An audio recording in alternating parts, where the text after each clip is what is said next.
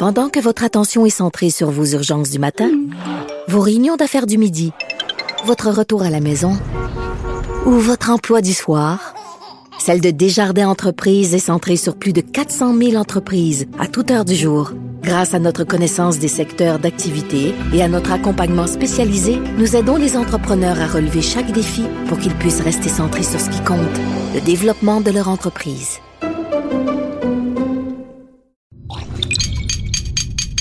Cube Radio.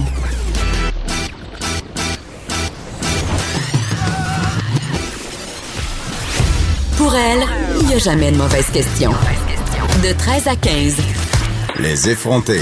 Avec Geneviève Peterson.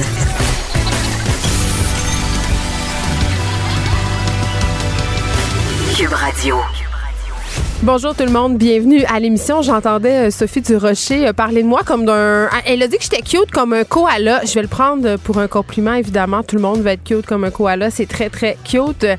Mais je sais pas, on dirait que j'aimerais mieux être cute comme une lionne ou comme une tigresse. Et ça me fait penser à une anecdote de camp de vacances. Moi, j'ai fréquenté plusieurs camps de vacances quand j'étais plus jeune, surtout à l'adolescence, à la jeune adolescence. Et il y avait toujours cette espèce de rite de passage à la fin du camp, c'est-à-dire les moniteurs, euh, dans une espèce de cérémonie un peu bancale et boboche, établissaient notre totem. Notre totem, c'est l'animal auquel on devait identifier, l'animal auquel on, s'identifiait par rapport à nos traits de caractère. Et je me rappelle, on attendait tous ce moment dans un mélange de stupeur, crainte et tremblement, pour ne pas faire de mauvais jeu de mots avec un titre de roman très célèbre d'Amélie Nothomb. Mais quand même, on avait tous hâte de savoir euh, quel animal on était, c'était quoi nos caractéristiques. Et euh, bon, c'était un peu un concours, une compétition, parce que oui, quand on est adolescent, tout est une compétition. Surtout quand on est une gang de filles. Et là, euh, je me rappelle qu'une année, mon totem, ça avait été lynx babilleur. Est-ce que ça vous surprend? je rappelle que babilleur vient du verbe babiller. Parler, parler tout le temps. C'était d'ailleurs ce qu'on me reprochait souvent à l'école primaire. J'avais une espèce de petit carnet euh, de comportement qu'on nous remettait à la fin de chaque semaine et mon défaut, c'était que je babillais en temps inopportun. Donc maintenant, euh, je suis payée pour babiller, ce qui est euh, une bonne nouvelle, ou pas, pour certaines personnes, mais, par rapport à cette histoire de totem et de camp de vacances, il y avait tout le temps des gens très déçus. Une petite fille, entre autres, avait pleuré parce qu'elle était quelque chose comme un écureuil discret. J'avoue que c'est pas super le fun. Aujourd'hui, à l'émission, plein de sujets, euh, évidemment.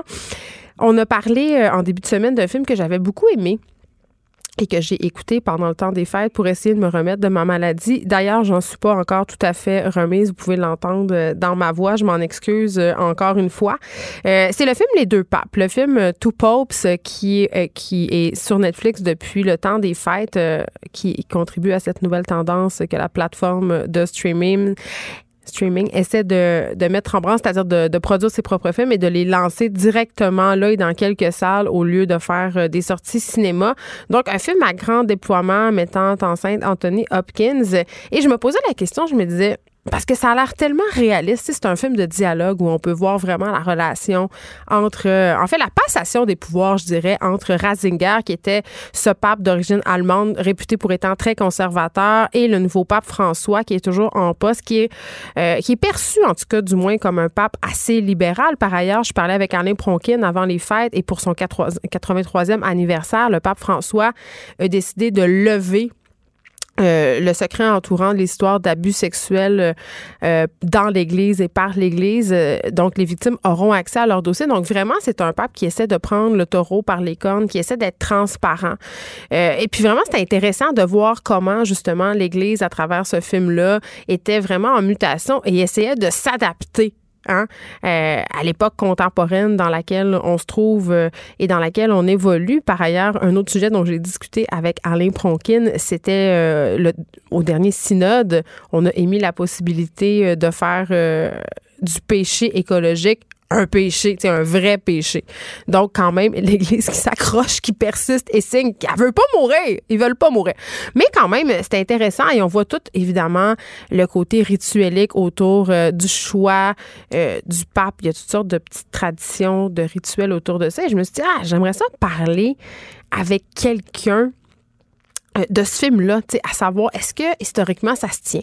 Est-ce que c'est vraiment comme ça qu'on choisit les papes? Et est-ce que c'est vrai euh, qu'entre le euh, Razinga et le pape François, il y avait une espèce de je vais dire une bromance. À la fin du film, j'étais là, ils vont tous frencher? il avait l'air de vraiment beaucoup s'aimer. Tous les opposaient au départ. et vraiment, il y a, il y a un, très beau passage dans le film où il se promène euh, dans la somptueuse résidence d'été euh, du Vatican. Et là, euh, si tu entres dans l'église et tu fais vœu pauvreté, sachez qu'il y a des communautés religieuses très, très riches et qu'il y a des cardinaux qui sont millionnaires de famille. Et, au Vatican, on n'est pas dans la sobriété. Donc, la résidence d'été est absolument grandiloquente et incroyable. Et là, il se promène dans les jardins et évidemment, Radinger et, et François ont des divergence importante d'opinion. et il dit, euh, à un moment donné, ils ont une discussion assez houleuse et il dit pourquoi je ferais des compromis? Radiger dit ça euh, au futur père François et, le futur père François dit mais c'est pas des, des compromis, tu t'adaptes puis il veut rien entendre et à la fin du film, euh, c'est pas un spoiler, mais il reprend cette formule-là pour dire je me suis adapté. Donc euh, c'est comme si finalement le pape François avait réussi un peu à changer cette personne-là. Donc on en parlera avec Arnaud Beda. Euh, Arnaud Beda, si vous le connaissez pas, c'est un journaliste suisse indépendant qui est spécialiste du Vatican. Il a écrit d'ailleurs deux livres sur le pape François. Il va nous faire sa critique de ce film-là. Je crois qu'il l'a bien aimé. Je crois qu'il a trouvé ça assez sympathique. Par contre, il y a quelques petits bémols historiques et ça se passe pas tout à fait comme ça. Aussi, L'écrivaine Elisabeth Wurzel est morte mardi, euh, donc hier, à l'âge de 52 ans. Si vous la connaissez pas, c'est une écrivaine quand même phare de la génération X. Vous avez peut-être lu son livre le plus populaire, Prozac Nation, qui a marqué vraiment toute une génération, hommes, femmes et féministes en particulier. Et on a une écrivaine de chez nous, Martine Delvaux, qui est professeure à l'UQAM en études féministes. Vous la connaissez. C'est une autrice, c'est une écrivaine. Elle est essayiste, elle est aussi romancière. Elle a fait un statut Facebook pour parler de l'importance qu'a eu cette autrice-là sur sa vie. Elle va nous en parler. On va faire un retour sur son œuvre, sur la vie de cette écrivaine et on va se jaser de l'importance qu'elle a eue pour la littérature, mais aussi auprès du mouvement féministe. Et bon, Évidemment, c'est dans l'air. Euh, on parle beaucoup d'agression sexuelle euh, ces temps-ci avec toute cette histoire de Gabriel Masneff, le mouvement MeToo, le procès de Gilbert Rozon euh, à venir au printemps. C'était l'ouverture aussi cette semaine du procès d'Harvey Weinstein. mais là, tu quand même, ça fait dix ans qu'on se mobilise ici au Québec, les victimes d'agression sexuelle, parce qu'on veut abolir le délai de prescription en matière d'agression sexuelle. Là, euh, en ce moment, ce qui se passe, là, c'est que si vous avez subi une agression sexuelle, euh, puis que ça fait plus de 30 ans, il n'y a pas grand-chose à faire. Il y a un délai de prescription qui fait que c'est caduque. On ne peut pas aller devant les tribunaux. Euh, et d'ailleurs, la CAQ s'était engagée avant les élections à abolir ce délai de prescription-là parce qu'au Québec, on est la dernière province à en bénéficier, entre guillemets, encore. Et il y a la députée de Sherbrooke, euh, responsable solidaire en matière de conditions féminines, Christine Labry, qui enjoint la ministre de la Justice, Sonia Lebel, de remplir sa promesse et de déposer au plus vite ce fameux projet de loi en ce sens pour abolir ce délai de prescription qui n'a plus lieu d'être selon, en fait, presque tous les intervenants du système de la justice et des victimes d'agressions sexuelles. Elle sera là pour en parler avec nous. On aura aussi Francine Pelletier, cette militante et chroniqueuse féministe que vous connaissez. Euh, elle écrit un une chronique dans le Devoir que j'ai trouvé ma foi euh, fort percutante à propos de l'affaire Gabriel Masneff justement. Euh, si on peut on peut condamner Gabriel Masneff évidemment euh, des actes pour lesquels il sera accusé prochainement des actes de pédophilie. Mais elle fait référence à l'époque elle dit impossible de condamner Gabriel Masneff sans aussi accuser l'époque qui a glorifié en quelque sorte la pédophilie et les relations amoureuses sexuelles entre des personnes avec des grosses, grosses différences d'âge. Michel Blanc sera là aussi avec nous aujourd'hui, consultante, conférencière, vous la connaissez. Euh, on va se parler des dérapages sur Twitter, des fausses nouvelles sur les médias sociaux. On le sait, là, les fake news, on en a largement discuté. Il y en a beaucoup. Mais là, surtout en ce début d'année, avec tout ce qui se passe, et là, je fais référence évidemment aux incendies en Australie. Je pense qu'on a tous vu passer cette photo euh, satellite de l'Australie qui brûle. C'est pas une vraie photo. Il y a eu plusieurs fausses photos qui ont circulé sur Twitter, des photos qui sont récupérées de d'autres événements et qui sont attribuées aux incendies en Australie. Des photomontages aussi, mais aussi il y a des faits aussi, pas juste des photos qui circulent. Et bon, il y a le conflit au Moyen-Orient aussi qui génère en ce moment beaucoup de fake news. Et Michel Blanc dit, écoutez, avant, Twitter, c'était un peu le lieu où on, allait s'il y avait une période de, crise. On allait là, puis on suivait qu'est-ce qui se passait. Mais avec le changement des onglets, la disparition des actualités qui sont associées au hashtag, euh, c'est un peu le free fall et c'est rendu un petit peu dangereux pour l'information. On va faire le point euh, avec elle sur qu'est-ce qui a changé, comment ça a changé. On va se demander est-ce qu'on peut encore se fier à Twitter pour nous rapporter ce qui se passe? Aussi. Euh, puis là, je sais, là, vous êtes pas, tout le monde n'est pas sur Instagram en train de suivre les sagas des influenceurs, euh, mais quand même, ils sont de plus en plus populaires. Ils ont des milliers d'abonnés et qui dit popularité dit polémique. À la Nice Desilets, cette ancienne candidate d'OD, je ne sais pas si vous la connaissez, mais elle a été dans l'eau chaude récemment parce que, bon, elle a parti d'une compagnie True, puis dans laquelle il y avait une boîte euh, qu'on envoyait aux personnes qui souscrivaient à cette boîte-là euh, chaque mois. Il y avait des, produits amaigrissants. En tout cas, on en a parlé à l'émission, elle a été critiquée, mais là, elle, se retrouvait à nouveau dans l'eau chaude. Parce que Nice, Desilets a fait des sorties pour l'environnement il y a quelques années, ça fait pas très longtemps, un an ou deux, et elle s'est associée à une pétrolière dans le temps des fêtes, elle, a fait une pub, euh, je, crois que c'est en tout cas avec Esso. Elle dit Ah, je m'en vais voir ma famille grâce à Esso. Et là, évidemment, euh, elle a été pointée du doigt pour ses contradictions. Elle a été vraiment vilipendée et critiquée. Il y a des gens qui ont pris sa défense, P.O. Baudouin. Mais là, c'est ça, tout le monde s'en mêle. Et il y a Murphy Cooper. Euh, ça fait longtemps qu'il est sur Internet, Murphy Cooper. Si vous le connaissez pas, c'est pas vraiment un influenceur, mais c'est un des premiers blogueurs, si on veut. Il a blogué pour le voir à l'époque et il a fait un texte qui circule, ma foi, abondamment. Et lui, il dit qu'être influenceur, c'est pas un métier. Sais qu'il faut se calmer l'ego et puis qu'on fait des tempêtes dans, un verre d'eau et que là, euh, finalement, ces gens-là, ce sont un peu des personnes avides d'argent et de célébrités qui se prennent pour d'autres. J'ai bien hâte de l'entendre. Il sera à l'émission. Émilie Ouellette sera là aujourd'hui. Euh, elle est venue euh, lundi nous faire sa nouvelle chronique sur les choses qui vont changer le monde, mais elle reste ici quand même pour nous parler de famille et elle va nous proposer des résolutions pour augmenter le bonheur en famille cette année. Je pense que je vais en avoir assez besoin parce que je sais pas, mais on dirait que je commence l'année plus fatiguée que quand je l'ai terminée. Et avant qu'on s'en ait parlé euh, avec notre journaliste des deux papes. Euh, je, vous parle beaucoup de l'affaire Gabriel Masneff, mais c'est parce qu'il y a beaucoup de rebondissements. Vous savez, il va être accusé euh, bon, euh, d'attentat à la pudeur et de viol sur mineur. D'ailleurs, il va être entendu en audience le 12 février prochain. Je ne sais pas s'il va se présenter ou, ou s'il va faire comme d'habitude et se faire représenter par des avocats sans se présenter, mais il y a un nouveau rebondissement. il va être accusé. Euh, en fait, c'est assez particulier. Il y a une association en France, l'Ange Bleu, une association de prévention de la pédocriminalité, et ils ont cité l'écrivain à comparaître devant le tribunal correctionnel de Paris pour apologie de crimes, provocation à commettre des délits et des crimes. Et c'est assez simple. On prétend que dans un livre qui s'appelle Les moins de 16 ans, Gabriel Masneff donne en quelque sorte un mode d'emploi pour les pédophiles et que ça constituerait donc un aveu. Là, on est proche euh, de l'affaire Yvan Godbout ici, où on accuse un écrivain de faire la, la, production de pornographie juvénile par ses écrits, que Gabriel Masneff ait partagé sa vie avec des jeunes personnes mineures qui les aient euh, agressées sexuellement, c'est une chose, mais après de dire que dans ses livres, c'est un mode d'emploi de la pédophilie, en tout cas, je sais pas, j'ai hâte de voir où est-ce qu'ils s'en vont avec ça, mais s'il est reconnu coupable, ça pourrait créer un précédent, donc c'est une histoire qu'on va continuer à suivre pour vous, bien évidemment.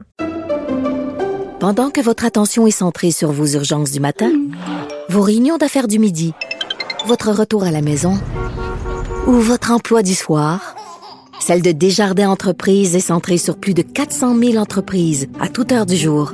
Grâce à notre connaissance des secteurs d'activité et à notre accompagnement spécialisé, nous aidons les entrepreneurs à relever chaque défi pour qu'ils puissent rester centrés sur ce qui compte, le développement de leur entreprise.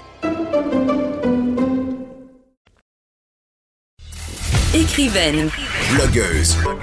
Scénariste et animatrice. Geneviève Peterson. La Wonder Woman de Cube Radio. On parle du film Les deux papes avec Arnaud Béda, journaliste suisse indépendant et auteur de deux livres sur le pape François. Il est au bout du fil. Bonjour, Monsieur Béda. Oui, bonjour, bonjour le Québec. Ça me fait très, très plaisir de vous recevoir pour parler euh, de ce film qui, ma foi, remporte quand même pas mal de succès. C'est étonnant quand même parce que c'est pas un film d'action et on aurait tendance à penser que la religion intéresse pas grand monde. Mais bon, euh, moi, j'ai beaucoup aimé. Et pour commencer, je serais curieuse de savoir, euh, d'avoir votre appréciation des deux papes. Oui, alors vous, vous pensez bien que je l'ai vu tout de suite dès qu'il Ben a oui. été disponible sur Netflix. Je me suis précipité le, le, le matin. Je n'ai pas décroché de, de ce film euh, euh, qui effectivement est très très bien fait. C'est une très très bonne mécanique. Ça fonctionne très très bien.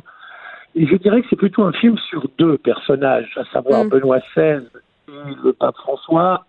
Le pape François avant le pape François, quand il est, il est encore que le cardinal Bergoglio. Mais il faut bien savoir que c'est une fiction, en fait, vraiment de A à Z. Euh, euh, tout est scénarisé, inventé. Euh, les deux personnages, les deux caractères sont assez bien campés.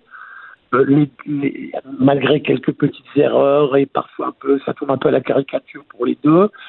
Et, et, et puis, euh, comment dire, euh, on a surtout deux, deux merveilleux acteurs, Anthony Hopkins, euh, passé d'Hannibal Lecter à Benoît XVI, Oui, bon, faut le faire. performance remarquable. Mais, mais c'est ça, vous, vous avez dit qu'il y avait certains éléments peut-être plus caricaturaux, lesquels, par exemple? Alors écoutez, le- la première séquence du film, vous savez, on a le pape François qui est derrière son téléphone à son bureau euh, au Vatican et qui téléphone pour réserver un billet d'avion pour Lampedusa. Oui, moi aussi, j'ai sursauté, j'ai dit ça se peut pas. c'est impossible. Eh ben, eh ben, eh ben si, eh bien si, cette, cette, cette anecdote est rigoureuse, exacte. Ben voyons donc. OK. Euh, dès qu'il dès qu'il a été élu en mars 2013, son premier voyage euh, a été de se rendre à Lampedusa. Et il a effectivement téléphoné à l'agence de voyage du Vatican pour réserver deux ou trois billets, lui et sa suite. Et euh, on, on- lui dit, un père, ça ne se passe pas comme ça. Oh non. Cette anecdote est, est rigoureusement exacte. Et je me suis dit, le film commence très très bien parce que je savais l'anecdote authentique. Mm. Et puis ensuite, évidemment, euh, si vous voulez, euh, Benoît XVI et le cardinal Bergoglio ne se sont jamais rencontrés en tête à tête avant la propre élection de François 13 mars 2013. Oups. Euh, ils se sont croisés, ils ont échangé quelques mots, mais euh, euh, tout cela repose sur une pure fiction. Tout cela est rigoureusement inventé. Euh, donc on met, en, si vous voulez, on met deux oppositions théologiques à la fois le vieux conservateur allemand, Oui. le cardinal Ratzinger devenu Benoît XVI, et le progressiste argentin, euh, ouvert sur beaucoup, plus ouvert hein, sur plein de, dossiers sensibles euh, du monde catholique. Euh, mais en fait, euh, cette opposition, dans les faits, n'a jamais eu lieu. Tout, tout, tout ce qui est dans ce film n'a jamais existé, malheureusement. Ben oui, puis je me disais, bon, évidemment, toute cette histoire qu'ils auraient séjourné à la résidence d'été du Vatican et qu'il y aurait eu des beaux moments dans le jardin, je comprends que c'est inventé, mais euh, je me, après coup, quand j'ai vu le film, je me suis dit, mais tout de même, quel formidable outil de propagande pour le Vatican, pour propagande positive, bien évidemment, quand on sait euh, à quel point euh, l'Église catholique est impopulaire en ce moment par rapport notamment à toutes ces histoires de scandales sexuels. Donc, c'est quand même une, un tour de force là, que ce film pour l'image de l'Église.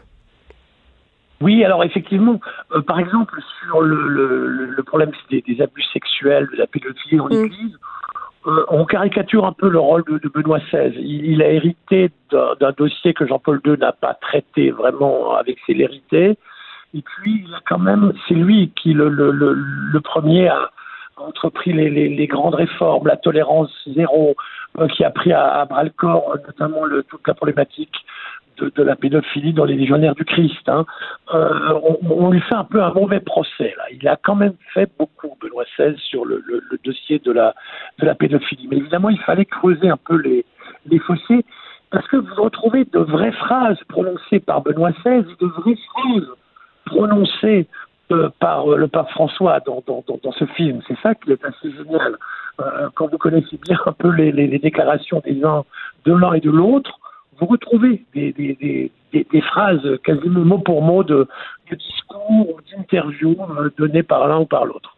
Et au niveau euh, des faits, je veux dire, du processus euh, de sélection des papes, est-ce que on est collé sur ce qui se passe réellement au niveau rituel au Vatican?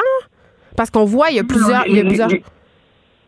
Oui, les séquences du conclave sont assez exactes. Sont assez exactes. Ça s'est effectivement passé comme ça. Euh, on sait que pour le, le conclave qui a vu l'élection de Benoît XVI à la mort de Jean-Paul II, on sait que euh, Bergoglio, le cardinal Bergoglio, est en position 2, euh, a fait la course en tête pendant un bon moment avec le futur Benoît XVI. Mm. Ensuite, il a fait nom de la tête et que Benoît XVI a été élu. Et puis ensuite, effectivement, le, le, le conclave de 2013, à l'opposition avec Scola, etc. Tout, tout, tout cela est, assez bien rendu dans cette ambiance de la, de la chapelle Sixtine. On n'arrive pas à imaginer, je crois, ce qu'est un conclave. Un cardinal me, l'a raconté. Il m'a dit, vous savez, dans ces moments-là, on arrive dans la chapelle Sixtine, on a évidemment quelques noms en tête, quelques idées en tête, et puis on arrive, et en fait, c'est Dieu qui décide pour nous. On peut avoir des opinions complètement changeantes une fois qu'on est assis, et je lui demandais, mais ça dure des heures, c'est très long, qu'est-ce que vous faites? Il dit, il y a un silence, on prie, tout le monde prie. Vous savez, il doit y avoir quelque chose d'assez fou dans, ces conclaves qui malheureusement ne seront jamais filmés, jamais, euh, vu que c'est secret, hein, totalement secret, même si ensuite les cardinaux sont des, certains cardinaux sont des grands bavards et, et là, c'est une partie de, ce qui s'est réellement passé. Bon, OK. Donc, euh, est-ce qu'il y a des erreurs tout de même euh, dans le film? Est-ce qu'il y a des choses qui, quand vous avez vu ça, euh, M. Béda vous a dit complètement, mais ils sont à côté de la plaque, c'est pas du tout comme ça que ça se passe? Alors, il y a, y a, alors pas, pas, pas sur le conclave, mais par exemple sur d'autres choses, il y a des choses qui m'ont fait sourire, par exemple. Par exemple? Euh, quand, quand, quand, on parle de la, la fiancée du pape euh, et qu'on l'appelle Amalia, hmm. alors Amalia, euh, c'est une histoire que je connais bien. J'en parle dans mon premier livre, François l'Argentin. Euh, euh, cette fille est une mythomane. C'est une vieille dame qui habite à côté de la maison natale, celle qu'on a d'abord pensé être la maison natale, dans le quartier de, de, Flores sur la rue Membriard. Et c'est une, vieille femme, certes charmante, mais que les, que les, qui, est sortie de chez elle euh, le, jour de l'élection, les journalistes qui étaient devant cette maison, c'est la voisine, et elle a commencé à raconter une histoire, une histoire euh, complètement fausse, qui n'a été étayée par euh, aucune preuve, et tout le monde, il y a eu des articles entiers en 2013, Amalia, la fiancée du pape. Tout cela est complètement inexact. Et je j'ai pu démonter cette histoire euh, assez facilement. Et quand j'ai vu l'histoire d'Amalia, évidemment, ça m'a fait sourire. autre petit détail, le football, le football. Oui, le pape François est un grand fan de football, est supporter de l'équipe de San Lorenzo. Euh, mais non, il ne regarde jamais les matchs à la télévision parce qu'il a décrété il y a 20 ans qu'il ne regardait plus la télévision. Il écoutait les matchs à la radio. Hmm. Et même les, les derniers matchs, euh, son entourage m'a confié que les derniers matchs, vous savez, de la Coupe du Monde, hein, où, où l'Argentine a été en demi-finale, etc., puis en finale, il ne les a pas regardés à la télévision. Il préférait la prière. OK. Euh, oui. revenons maintenant dans le monde réel. On sait euh, que le pape François a célébré son 83e anniversaire, si je ne m'abuse, il n'y a pas si longtemps. Et on, on murmure quand même qu'il préparerait sa sortie. Alors effectivement, c'est une rumeur qui court, mais je dirais peut-être un peu, euh, un peu plus qu'une rumeur, peut-être une probabilité, parce que les vaticanistes, vous savez, les vaticanistes, ce sont les journalistes en poste à Rome, au Vatican, mm. accrédités auprès du Saint-Siège, euh, euh, sont des personnes attentives qui, qui, ont observé qu'effectivement le pape, par exemple, n'a pas annoncé de voyage à l'étranger pour l'année 2020. Alors, ça c'est suspect chaque année en novembre, en décembre, il annonçait un ou deux voyages pour l'année suivante. Il n'a annoncé qu'un seul voyage il y a trois, quatre jours à Paris. C'est en Italie, donc c'est pas un voyage vraiment à l'étranger. et un autre probablement en mars euh, à Assise, toujours en Italie. Aucun voyage à l'étranger. Et quand vous savez qu'il faut entre 4 et 6 mois au pays étranger pour préparer un voyage, on se dit c'est quand même un peu bizarre. Hmm. Autre élément, il a deux secrétaires particuliers auxquels il a, il a donné euh, le- leur congé.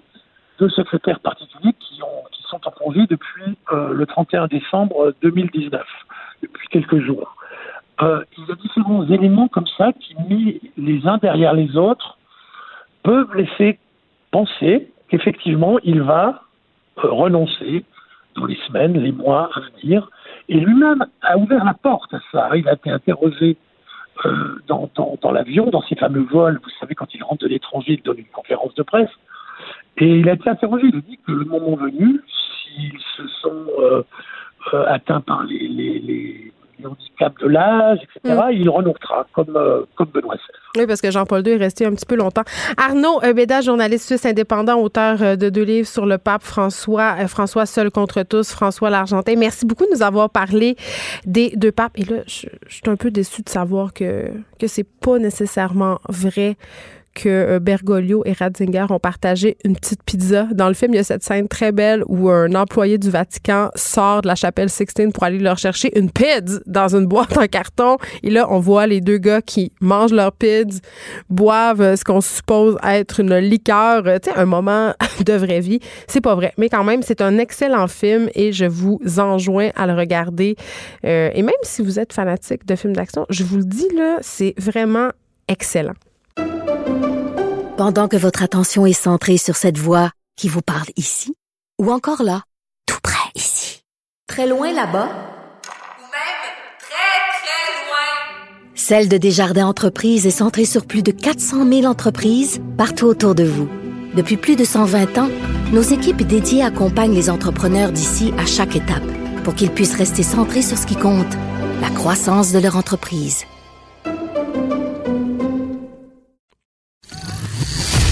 Les effronter. Avec Geneviève Peterson. Les vrais enjeux, les vraies questions.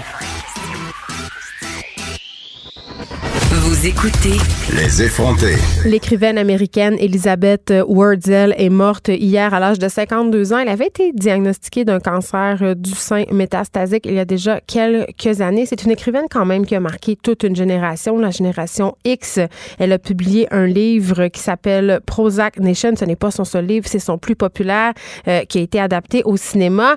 Et évidemment, c'est une écrivaine qui a eu son importance pour euh, des figures euh, intellectuelles ici au Québec, euh, des auteurs euh, des autrices. Euh, Martine Delvaux en fait partie, écrivaine, professeure au département d'études littéraires de l'UQAM. Bonjour Martine. Allô Geneviève. Écoute, tu as fait euh, un post Facebook parce que je cherchais quelqu'un pour nous parler de l'apport, si on veut, d'Elisabeth Wurzel sur justement euh, la génération X, mais les féministes en particulier. Et tu as fait un post Facebook pour nous dire à quel point tu avais marqué cette écrivaine-là. Pourquoi? Mon Dieu, elle m'a marqué à l'époque où j'étais. Moi, j'avais, j'ai son âge. Moi, j'ai 51 ans. Ouais. Euh, quand j'étais aux États-Unis en train de faire mon doctorat, elle a publié Prozac Nation et je travaillais sur la folie des femmes. Donc, Prozac Nation était comme en plein dans mon dans mon corpus. Fait que d'une part, c'était c'était important de dans mon parcours à moi, mais mais de manière générationnelle et pour les femmes en particulier, Wurzel est une figure majeure. Euh, on peut aimer ou pas aimer d'ailleurs qui elle était, ce qu'elle écrivait, puis elle s'en foutait complètement.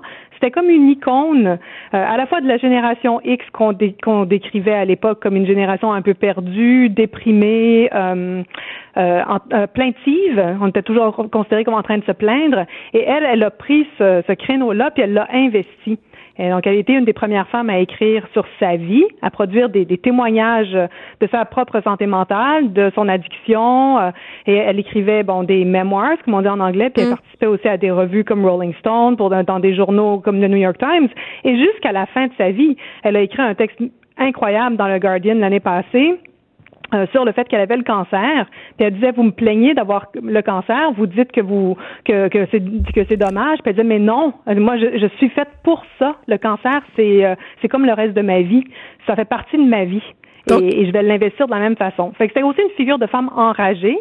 Euh, elle se décrivait comme une bitch. Elle a écrit un livre dont le titre était Bitch. Et euh, elle a investi cette, euh, cette figure-là des femmes qui n'ont pas froid aux yeux et qui, qui font plus ou moins ce qu'elles veulent. Ce que je comprends, euh, Martine Delvaux, c'est que c'était une avant-gardiste à la fois sur le plan social et littéraire parce que, bon, peut-être, ah, corrige-moi si je me trompe, c'est toi l'experte, mais c'est l'une des premières à avoir revendiqué, si on veut, l'autofiction aux États-Unis?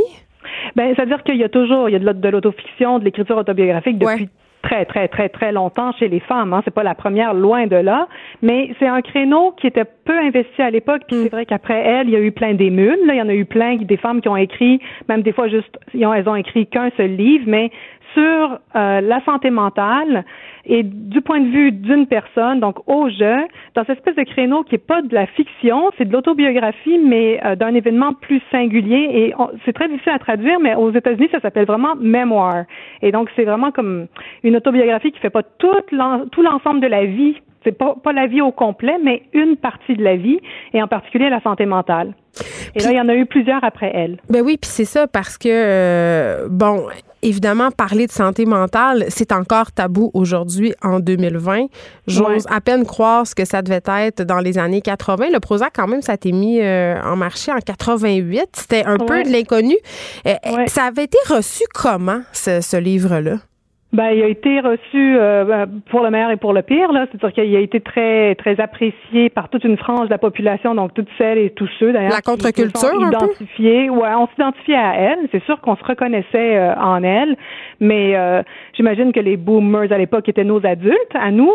Euh, nos parents et puis après ça nos grands-parents. Bon les gens adultes autour de nous eux étaient moins impressionnés puis trouvaient que c'était euh, bon que c'était du grattage de bobo que c'était nombriliste que c'était narcissique. Bon c'est un peu ce qu'on entend aujourd'hui sur les plus jeunes hein. Je veux dire, moi je considère que ce qui est dit euh, sur les ados d'aujourd'hui c'est un peu ce qu'on disait sur les euh, les Gen X quand moi j'avais 20 ans. Hmm. donc on, on nous lançait la même euh, la même chose euh, moi, j'aime penser que nous, on était la première génération, on pourrait dire no future, mais qui n'était pas sans avenir, au même, pas de la même façon qu'aujourd'hui, loin de là.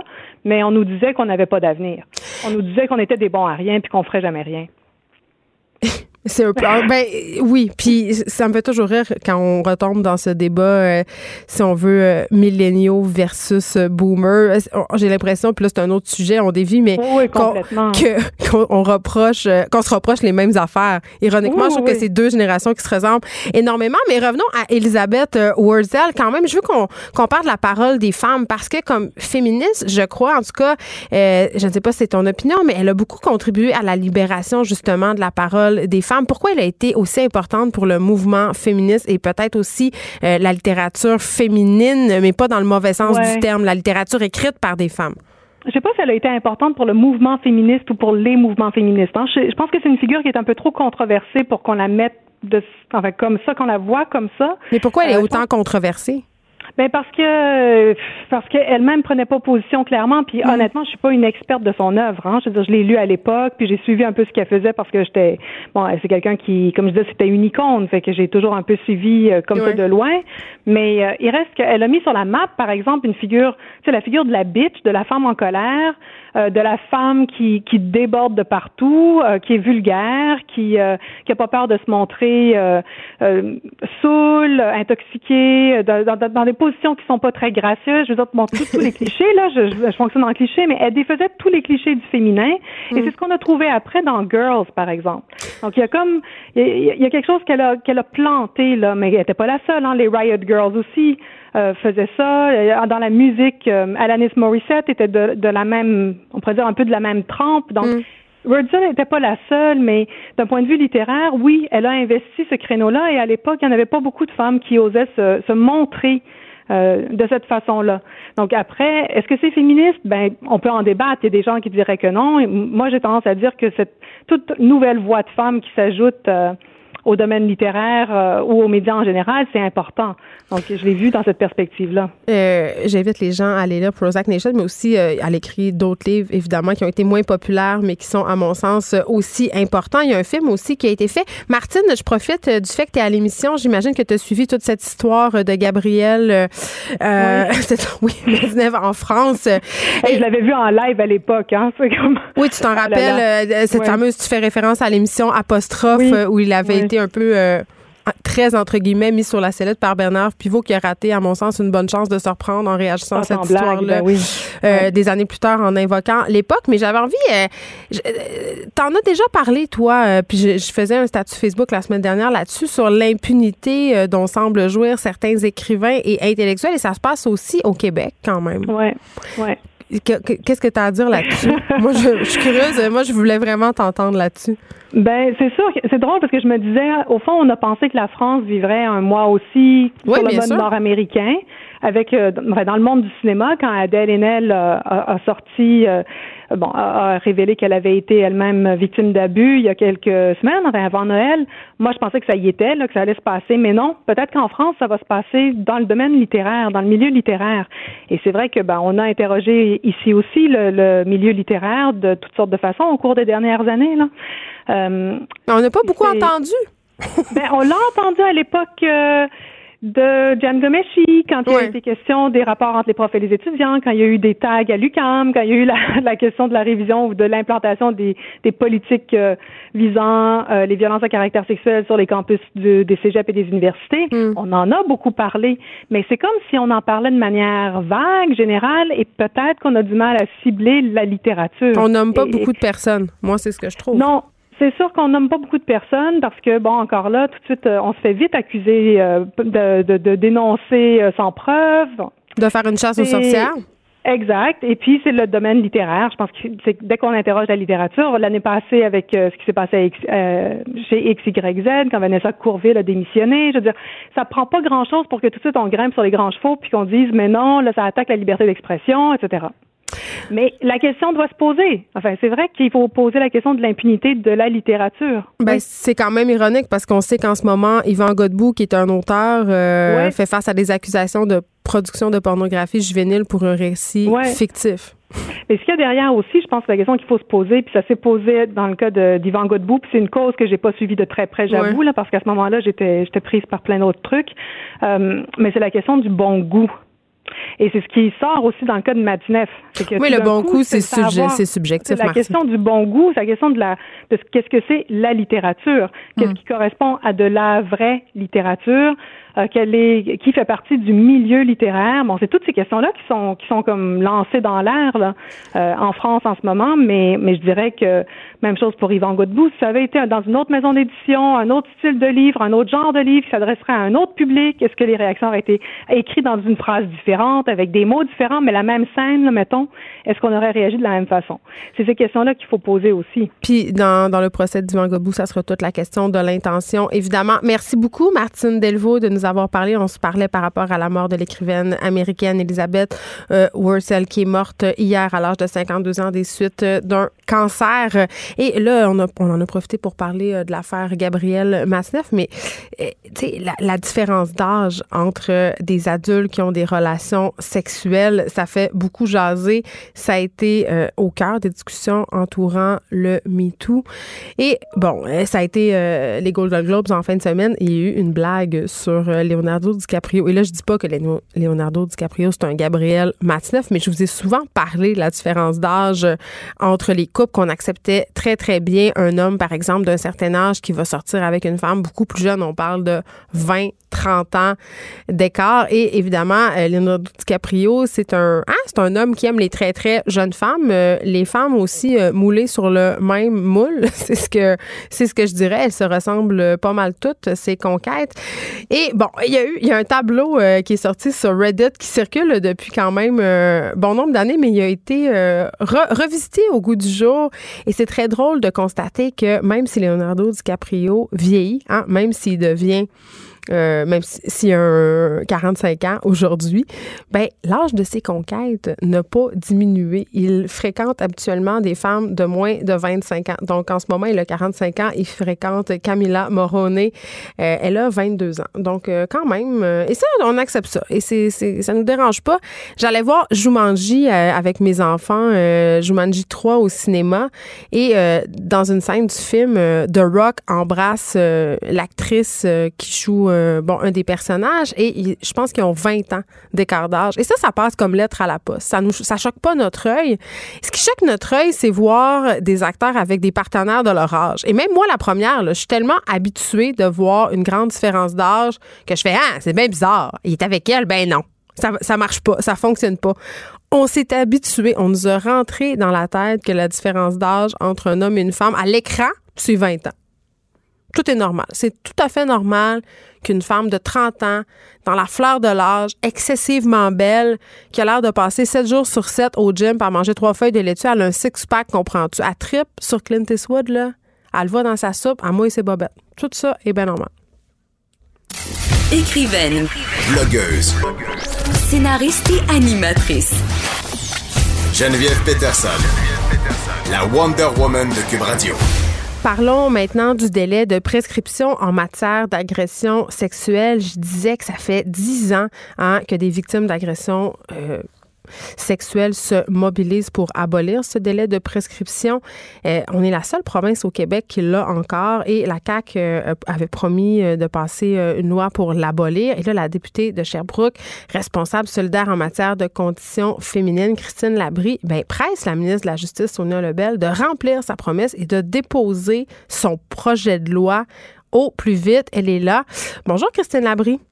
Bonjour. Euh, bon, là, juste pour qu'on soit clair, parce que euh, quand on parle euh, de délai de prescription en matière d'agression sexuelle, il faut savoir qu'en ce moment au Québec, le délai de prescription hein, qui est prévu par notre code civil, c'est 30 ans. Et là, qu'est-ce que ça veut dire concrètement? Ça veut dire que si on a été victime d'agression sexuelle au-delà de cette période-là, on n'a aucun recours? En fait, la manière euh, dont il faut comprendre ça, c'est que le délai est passé euh, de avant c'était trois ans, il est passé à 30 ans en 2013. Quand ça a été changé, ça n'a pas été changé de manière rétroactive. Donc les personnes qui ont euh, subi une agression avant avant 2010, disons, ces personnes-là sont encore soumises à l'ancien délai qui était de trois ans. Ah, ah, ben, avant 2013, elles sont soumises au délai de trois ans. Donc, c'est avant 2010, les agressions, euh, elles sont elles sont soumises au délai de prescription. Et puis, euh, la prescription, elle se compte à partir du moment où la personne prend conscience euh, du préjudice qu'elle a subi, donc de l'agression. Ça veut dire que même si j'ai été agressée et il y a de très, très longues années, si je m'en rends compte, je sais pas moi, des années plus tard, ça marche? Guillemets? Ça dépend. C'est vraiment, clair. Euh, c'est vraiment très subjectif. Effectivement, ce n'est pas clair. Ça dépend de chaque situation. Euh, par exemple, on, on, en ma connaissance, on considère qu'un mineur euh, peut pas le délai de prescription peut pas commencer à, être compté avant qu'il soit majeur, par exemple, évidemment. mais il y a, c'est un niveau de complication qui est élevé et chaque victime finalement est susceptible de se faire rejeter sa plainte pour une poursuite civile sous prétexte que le délai est dépassé. Et euh, le problème en ce moment, euh, même si on a même si on a fait passer le délai de 3 à 30 mm. ans, c'est que euh, bon, même 30 ans d'abord, ça peut ça peut être court pour certaines personnes, sachant que en matière d'agression sexuelle, il y a un traumatisme important qui est subi, pour lequel il y a des séquelles psychologiques qui peuvent être importantes, et mm. ça prend souvent plusieurs décennies avant qu'une victime dénonce son agression sexuelle. Et en plus, quand ça a été fait, ça n'a pas été fait de manière rétroactive. Donc là, il y a des milliers de victimes au Québec en ce moment qui sont encore euh, soumises au, délai de prescription euh, de trois ans. Quand on sait qu'il y a plusieurs victimes euh, d'agressions sexuelles qui hésitent à porter plainte parce que soit, bon, elles ont peur, elles sont rebutées par, si on veut, le côté hermétique du système judiciaire, la longueur des procédures, est-ce que vous diriez, Madame Labrie, qu'en ce moment, le délai de prescription peut être un frein supplémentaire à la dénonciation? Mais c'est certain que oui, parce que ce sont pas toutes les victimes qui veulent nécessairement que leur agresseur soit pour, soit euh, soit poursuivi ou criminel. Hein. Mm. On veut les victimes veulent pas nécessairement que cette personne-là fasse la prison, par exemple. Euh, souvent, c'est un proche. Euh, on sait que la plupart des agressions sexuelles sont commises par quelqu'un qui est connu de, la victime. Euh, donc, ça, quand on maintient le délai de prescription comme on le fait actuellement, on enlève un recours possible aux victimes, qui est le recours au civil, qui permet d'obtenir une compensation sans nécessairement euh, que la personne ait à, faire de la prison, par exemple. Puis là, vous pressez la ministre de la Justice, Ona Lebel, d'agir, de tenir ses promesses, les promesses de la CAQ, hein? mais elle n'a pas dit qu'elle allait déposer un, un projet de loi. Vous trouvez que c'est pas assez vite, c'est ça que je comprends? Mais tu sais, dans la dernière année, euh, par deux fois, on a voté à l'unanimité à l'Assemblée nationale euh, pour dire qu'on était en faveur de l'abolition du délai de prescription. Moi, j'ai déposé un projet de loi en juin dernier, voyant que malgré ce consensus-là, euh, il y avait toujours rien qui se passait. Euh, la ministre s'est engagée l'automne dernier à en déposer un projet de loi elle-même avant juin prochain.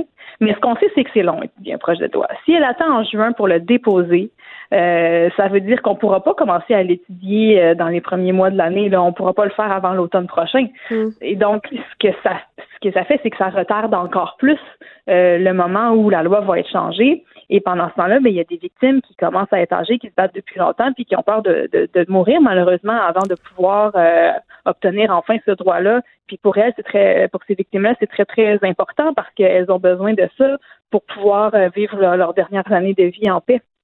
Mais quand même, euh, et ça, et ça c'est désolant et c'est déplorable quand on sait euh, justement que pour certaines victimes, c'est un processus qui peut durer des années, hein, que celui de se dire, OK, je vais dénoncer, je vais faire quelque chose après des années et que là, ça aboutisse pas, ça doit être absolument déchirant. Ça, je le comprends, j'ai de l'empathie. Euh, mais au ministère de la Justice, quand même, on répond que par rapport au délai de prescription, c'est une chose qui est complexe. On, dit que les enjeux juridiques et sociaux sont nombreux dans ce dossier-là. Qu'est-ce que vous pensez de ça? Ben, savez-vous, moi, j'ai l'impression qu'ils essaient de gagner du temps parce que euh, il y a quand même, euh, il y a quand même des risques que des institutions euh, publiques puissent être poursuivies au civil parce qu'elles ont fermé les yeux sur des agresseurs qui sévissaient dans leurs institutions, par exemple. Donc, c'est certain que ça peut engendrer des coûts pour l'État. L'État s'expose lui-même à des poursuites en abolissant des délai de prescription. Moi, je pense que c'est pour ça qu'ils essaient de gagner du temps puis d'évaluer peut-être combien ça va coûter. Euh, malheureusement, ça se fait sur le dos des victimes qui, en ce moment, n'ont pas accès à cette justice-là. Puis moi, j'ai des, j'en rencontre des victimes mm. qui me disent, si j'avais été agressée dans une autre province, en Ontario, par exemple, je pourrais poursuivre en ce moment, mais mon agression, j'ai décidé au Québec. Euh, en ce moment, vous avez mentionné qu'il y avait seulement le Québec. En fait, on est deux. Il y a le Québec et il y a l'île du Prince-Édouard qui n'ont pas encore aboli le délai de prescription. On est les deux seules euh, provinces au Canada pour lesquelles on peut pas, euh, on, peut pas poursuivre selon l'année où l'agression a été commise puis on serait si lent parce que selon vous, les gouvernements ont peur des poursuites. Je ne sais pas si je suis d'accord avec vous, Christine Labrie, là-dessus, parce que je ben, me dis. Il y, a des institutions qui ont beaucoup à perdre de, de, selon le risque d'être poursuivies. Euh, moi, je, Autrement, sincèrement, là, je vous dis ça parce que j'essaie de comprendre pourquoi on n'est pas encore passé à l'action. Tu sais, quand on regarde euh, les priorités que la CAQ avait nommées là, euh, en campagne électorale, là, il y avait la base des taxes scolaires, il y avait euh, faire passer l'âge légal à 21 ans pour le cannabis, il y avait une nomination aux deux tiers pour l'UPAC, le DPCP, la FI. C'est toutes des choses qui ont été faites.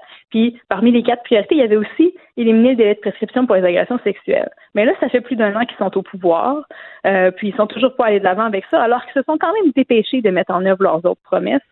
Euh, donc moi, c'est ça que je comprends pas là. Il est où leur empressement? Simon Jolin Barrette lui-même avait déposé un projet de loi il y a plusieurs années de ça. Hmm. Euh, pour abolir le délai de prescription. Je l'ai repris moi-même, son projet de loi, je l'ai bonifié avec des recommandations euh, de rapport de la protectrice du citoyen qui datait de 2017. Donc, ils ont déjà été pressés. Maintenant qu'ils sont au pouvoir, ils le sont moins. Euh, moi, c'est ça que je m'explique mal. Donc, euh, j'essaie d'analyser la situation. Je me dis euh, pourquoi ils essaient de gagner du temps? c'est la piste d'explication que je vois en ce moment. Mais on jase, là, puis j'en parlerai d'ailleurs tantôt avec mon invitée Francine Pelletier.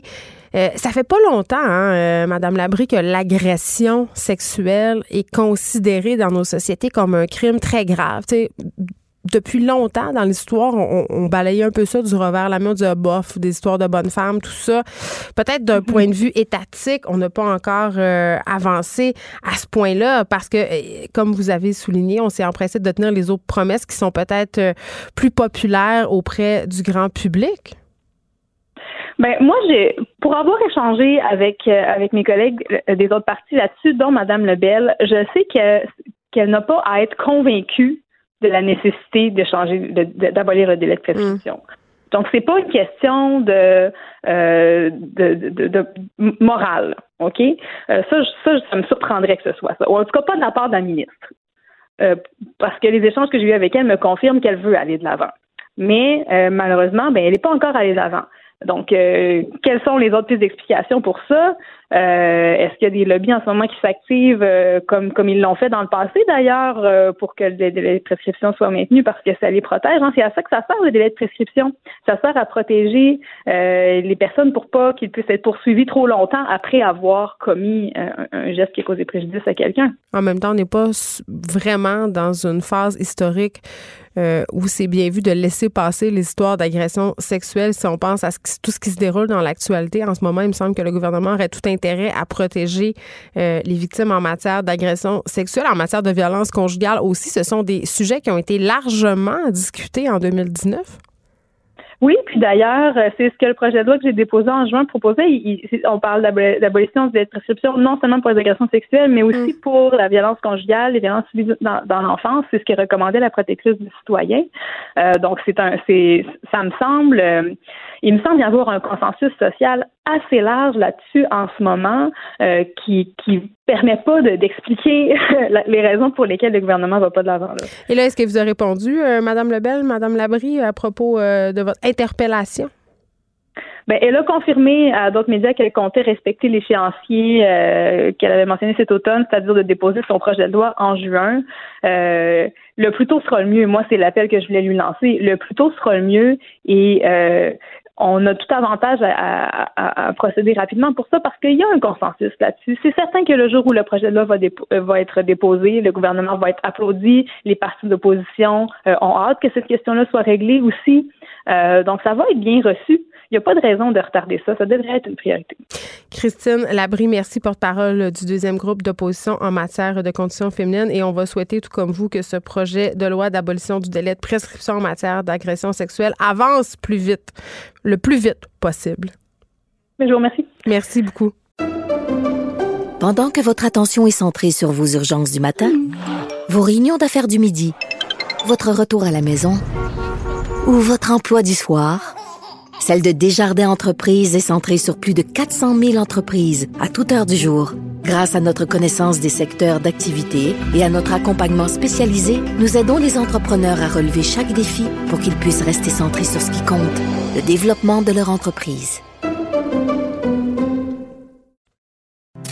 Écrivaine, blogueuse, scénariste et animatrice. Geneviève Peterson la Wonder Woman de Cube Radio. Je voulais vous raconter une petite anecdote sur mon fils. Vous savez, euh, j'aime ça, partager euh, des tranches de vie. Et là, euh, ça fait déjà quelques mois, mon fils va avoir cinq ans dans vraiment pas long, dans deux semaines. Et ça fait une couple de, mois qu'il me dit, maman, j'aimerais ça faire des cours de danse, des cours de danse. Puis là, je suis comme, tu sais que ça fait. Puis c'est pas que j'ai un biais, c'est pas que je me dis, mon Dieu, je veux pas que mon fils fasse de la danse. pas ça du tout, là. Mais dans ma famille, il y a personne qui fait de la danse. On, a, mes filles font pas de danse.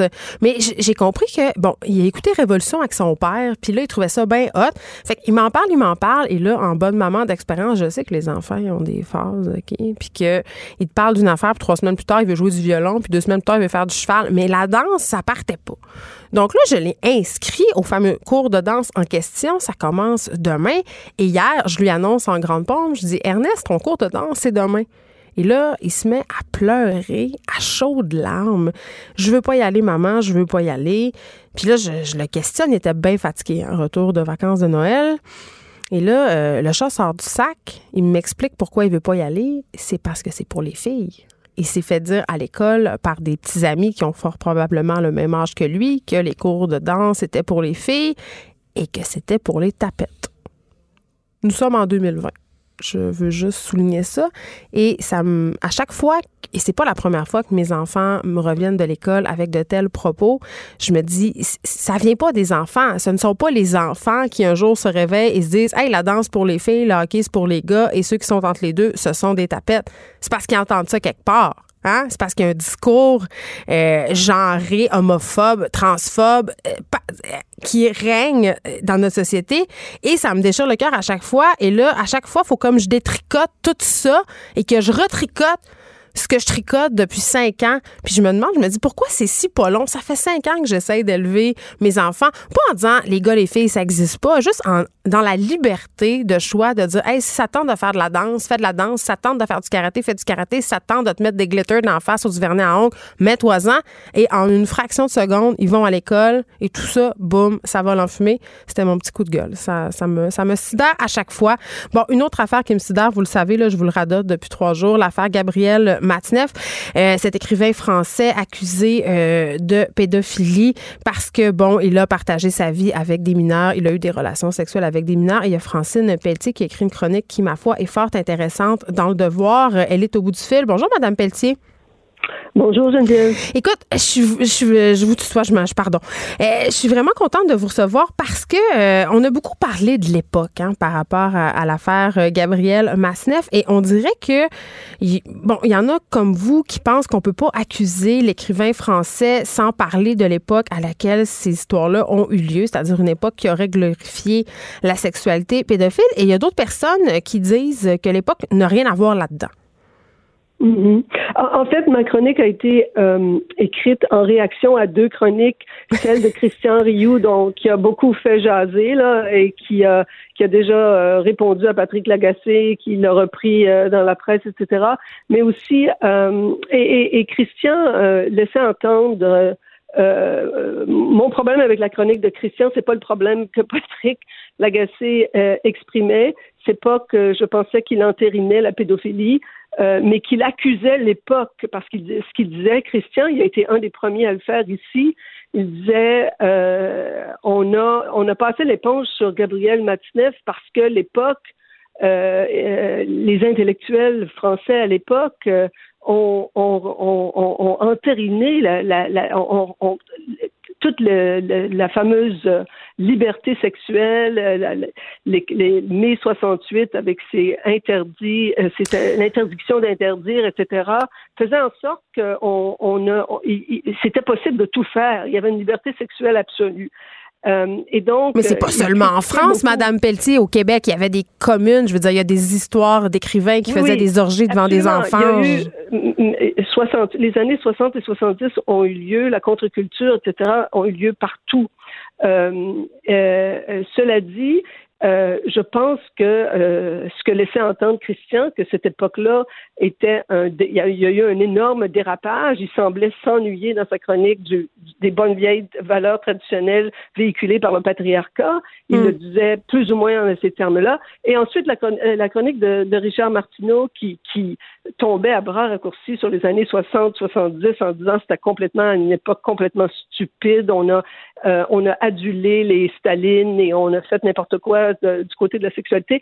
Et donc j'ai cru comme comme j'ai vécu une partie de cette époque-là. Oui, c'est ça. Vous étiez là. Euh, eh ben, pas, euh, dans les années 60, j'étais un peu jeune. je ne peux pas dire que j'ai vécu ça, mais disons que j'ai embarqué dans le train vers la fin des années 70, avec le mouvement des femmes notamment. Euh, et je pense qu'il fallait, je veux dire que qu'il y a autre chose à dire là, sur cette époque-là. que d'abord, la première chose à dire par rapport à Masneff, c'est que contrairement à ce que ce que semble croire Christian Rioux, que je respecte beaucoup par ailleurs comme chroniqueur, c'est que vous êtes bien chanceuse. Euh, oui, non, mais c'est-à-dire que je pense qu'il fait, il, explique bien ce qu'il veut dire. On peut être d'accord ou, pas, en accord. Je suis hmm. plus souvent en désaccord qu'en accord, mais quand même, il fait bien son travail de chroniqueur, de journaliste. Euh, il amène les faits, etc. Euh, je pense qu'il y a quelque chose d'un peu, là, euh, quelque chose qui, qui, qui, appartient pas uniquement à la France, mais quand même, la France, et c'est ce que je dis dans, dans mon, mon article, a toujours aimé choquer. C'est une, une, grande tradition intellectuelle française que de hmm. vouloir choquer, et notamment quand ça vient euh, à la question de la sexualité. On peut, on pense au marquis de Sade, mais pas seulement. Je citais Alain Finkielkraut, le philosophe français, qui disait en ondes euh, en novembre dernier, euh, il dit je dis aux hommes violez les femmes, euh, je viole la mienne tous les soirs. Je veux dire, c'était ironique là, il faut le préciser parce que pour les gens qui n'ont pas suivi quand même là, c'est très gros ce que vous venez de dire. Ironique, mais, oui. mais ce côté de vouloir Euh, il répondait à une féministe. oui, oui, mais c'est un exemple parmi d'autres, mais là, je, faisais une longue liste là, de, d'o d'eau en, passant par euh, Catherine Deneuve qui défendait euh, les hommes dans la foulée de... Il y a quelque chose où on, on, a, on a tendance à vouloir défendre la sexualité quelle qu'elle soit parce que la liberté sexuelle est immensément importante, particulièrement euh, en France, euh, il, il, semblerait. Euh, donc ça, c'est une chose que je voulais remettre en perspective, mais surtout que c'est un peu facile de, de, de, voir avec le recul les années 60-70 comme un espèce de dévergondage collectif absolu, mais ça a été beaucoup plus que ça. Là. Et, c'était la libération. vous, vous, vous, faites allusion, entre autres, au mouvement d'égalité homme-femme, si on ben, peut... C'est-à-dire que ça a été absolument crucial euh, effectivement, on, sortait des, des années d'après-guerre où c'était d'un conformisme absolument euh, euh épouvantable. Et au Québec, on n'aurait pas pu euh, vivre la Révolution tranquille. C'est pas propre seulement propre au Québec. C'est sûr que l'histoire du Québec la nourrit avec la grande noirceur qu'on a connue avant, mais il n'y aurait pas eu les, la, la, révolution sexuelle qui se passe dans les années 60 et 70, la révolution euh, tranquille, je veux dire, qui se passe dans les années 60 et 70, sans la, la tout ce contexte-là, qui était à la fois la contre-culture, l'extrême gauche, euh, l'extrême gauche qui est allée sans doute peut-être trop loin dans certains cas, mais qui a aussi nourri une politisation au Québec qui explique que le nationalisme était progressiste au Québec alors qu'il a souvent été partout dans le monde euh, une chose de droite et non de gauche. Bref, on est passé euh, de, la, de, la noirceur à la lumière durant les années 60 et 70. Les femmes en savent euh, quelque chose parce que c'est vraiment là que le, mouvement des femmes se lève et fait les progrès qu'on voit aujourd'hui. S'il y, a une chose qu'on devrait retenir, qui n'est pas stupide du tout, c'est bien sûr ce qui s'est passé au, euh, par rapport aux femmes. Et le mouvement des femmes n'aurait pas existé à ce moment-là sans le contexte de la contre-culture, de l'extrême gauche et tout ça. Tout ça se tient. Tout ça est un moment très unique. Moi, j'appelle ça les années-lumière des derniers siècles, les années 60 et 70. Ça nous a vraiment viré de bord dans le bon sens. Euh, il y a eu des excès, mais c'est pas parce qu'il y a des excès qu'il faut jeter le bébé avec l'eau du bain. Je comprends. Euh, dans votre chronique, un, truc que je trouve particulièrement intéressant, j'en discutais tantôt avec la députée euh, solidaire Christine Labrie, c'est cette idée que le crime sexuel, avant, il n'y a pas si longtemps, n'était pas considéré comme une chose très grave. Absolument. Alors ça, c'est l'autre chose qu'il faut dire. Là, tout le monde, tout le monde, à juste titre, est absolument abasourdi par rapport aux actes pédophiles, notamment commis par euh, euh mais je veux dire, on en a connu ici aussi, là, on a eu vent de, de certaines histoires pédophiles ici aussi, sans nécessairement connaître les détails. Et c'est effectivement, puis, puis euh, c'est pas nécessaire toujours d'avoir des enfants pour être vraiment euh, choqué par, par ça, mm. mais la, si on a commencé à s'en inquiéter, c'est à cause du féminisme. Le crime sexuel est quelque chose de très récent et c'est parce que les femmes ont commencé à, à dénoncer le patriarcat euh, comme étant une domination masculine, pas seulement sur les femmes, mais sur le corps des femmes et des enfants. C'est en comprenant la vulnérabilité des femmes sexuelles, notamment vis-à-vis des hommes, qu'on a compris que les enfants étaient dans la même situation. Donc, ça a pris cette espèce d'éclair-là, cette, cette, prise de conscience-là vis-à-vis les femmes pour qu'on l'applique aussi aux enfants. Donc, euh, c'est pas c'est pas le patriarcat, là, c'est pas les bonnes vieilles valeurs traditionnelles qui seraient venues à la défense nécessairement des enfants. Euh, c'est davantage euh, le, la conscience qui nous est venue face à, l'évolution puis le, la, prise de conscience des femmes. Très bien. Francine Pelletier, journaliste chroniqueuse au journal Le Devoir. On peut vous lire régulièrement. Merci beaucoup de nous avoir parlé et j'ai envie de dire, euh, comme le soulignait José Legault dans sa chronique euh, au journal de Montréal, que ce n'est que le début. Je pense qu'en ce moment, on est en train euh, d'assister à ce outing en bon français de différents sombres personnages, qu'on est en train de se rendre compte qu'il y a des actes horribles qui ont été commis, qu'il y a des gens qui ont bénéficié d'une certaine impunité, mais fort heureusement, peut-être, euh, et je l'espère, auront-ils à payer pour les crimes qu'ils ont commis, même si l'époque, entre guillemets, est dans une certaine mesure, parce que ça n'excuse rien, favorisait peut-être ou euh, cachait certains types de gestes répréhensibles. Cube Radio. Jusqu'à 15, vous écoutez. Les effrontés. On s'en va complètement ailleurs. Michel Blanc avec moi, bonjour. Eh bonjour. Michel, consultante, conférencière, tout le monde te connaît, stratège web, je sais plus comment t'appeler, tu as tellement de chapeaux. Appelle-moi Michel. On va t'appeler Michou. Euh, écoute, euh, t'as fait un, un- un statut sur Facebook. Je me dis, je vais l'inviter parce que, bon, il y a beaucoup, beaucoup été question de fake news l'année passée. Depuis quelques années, euh, par ailleurs, on en parle de plus en plus. Et, les médias aussi sont en train de, je pense, faire une prise de conscience par rapport à la responsabilité qu'on a, par rapport à la validité des informations qu'on partage. Et là, tu parlais euh, dans ce post-là de Twitter. Parce que, puis moi, je me rappelle de cette époque-là qui est pas si lointaine, euh, quand il se passait de quoi? Tu sais, quand il y avait une, une crise, mettons les attentats du 11 septembre ou tout ça, ça se passait sur Twitter. Tout le monde se mettait sur la plateforme, on suivait ça.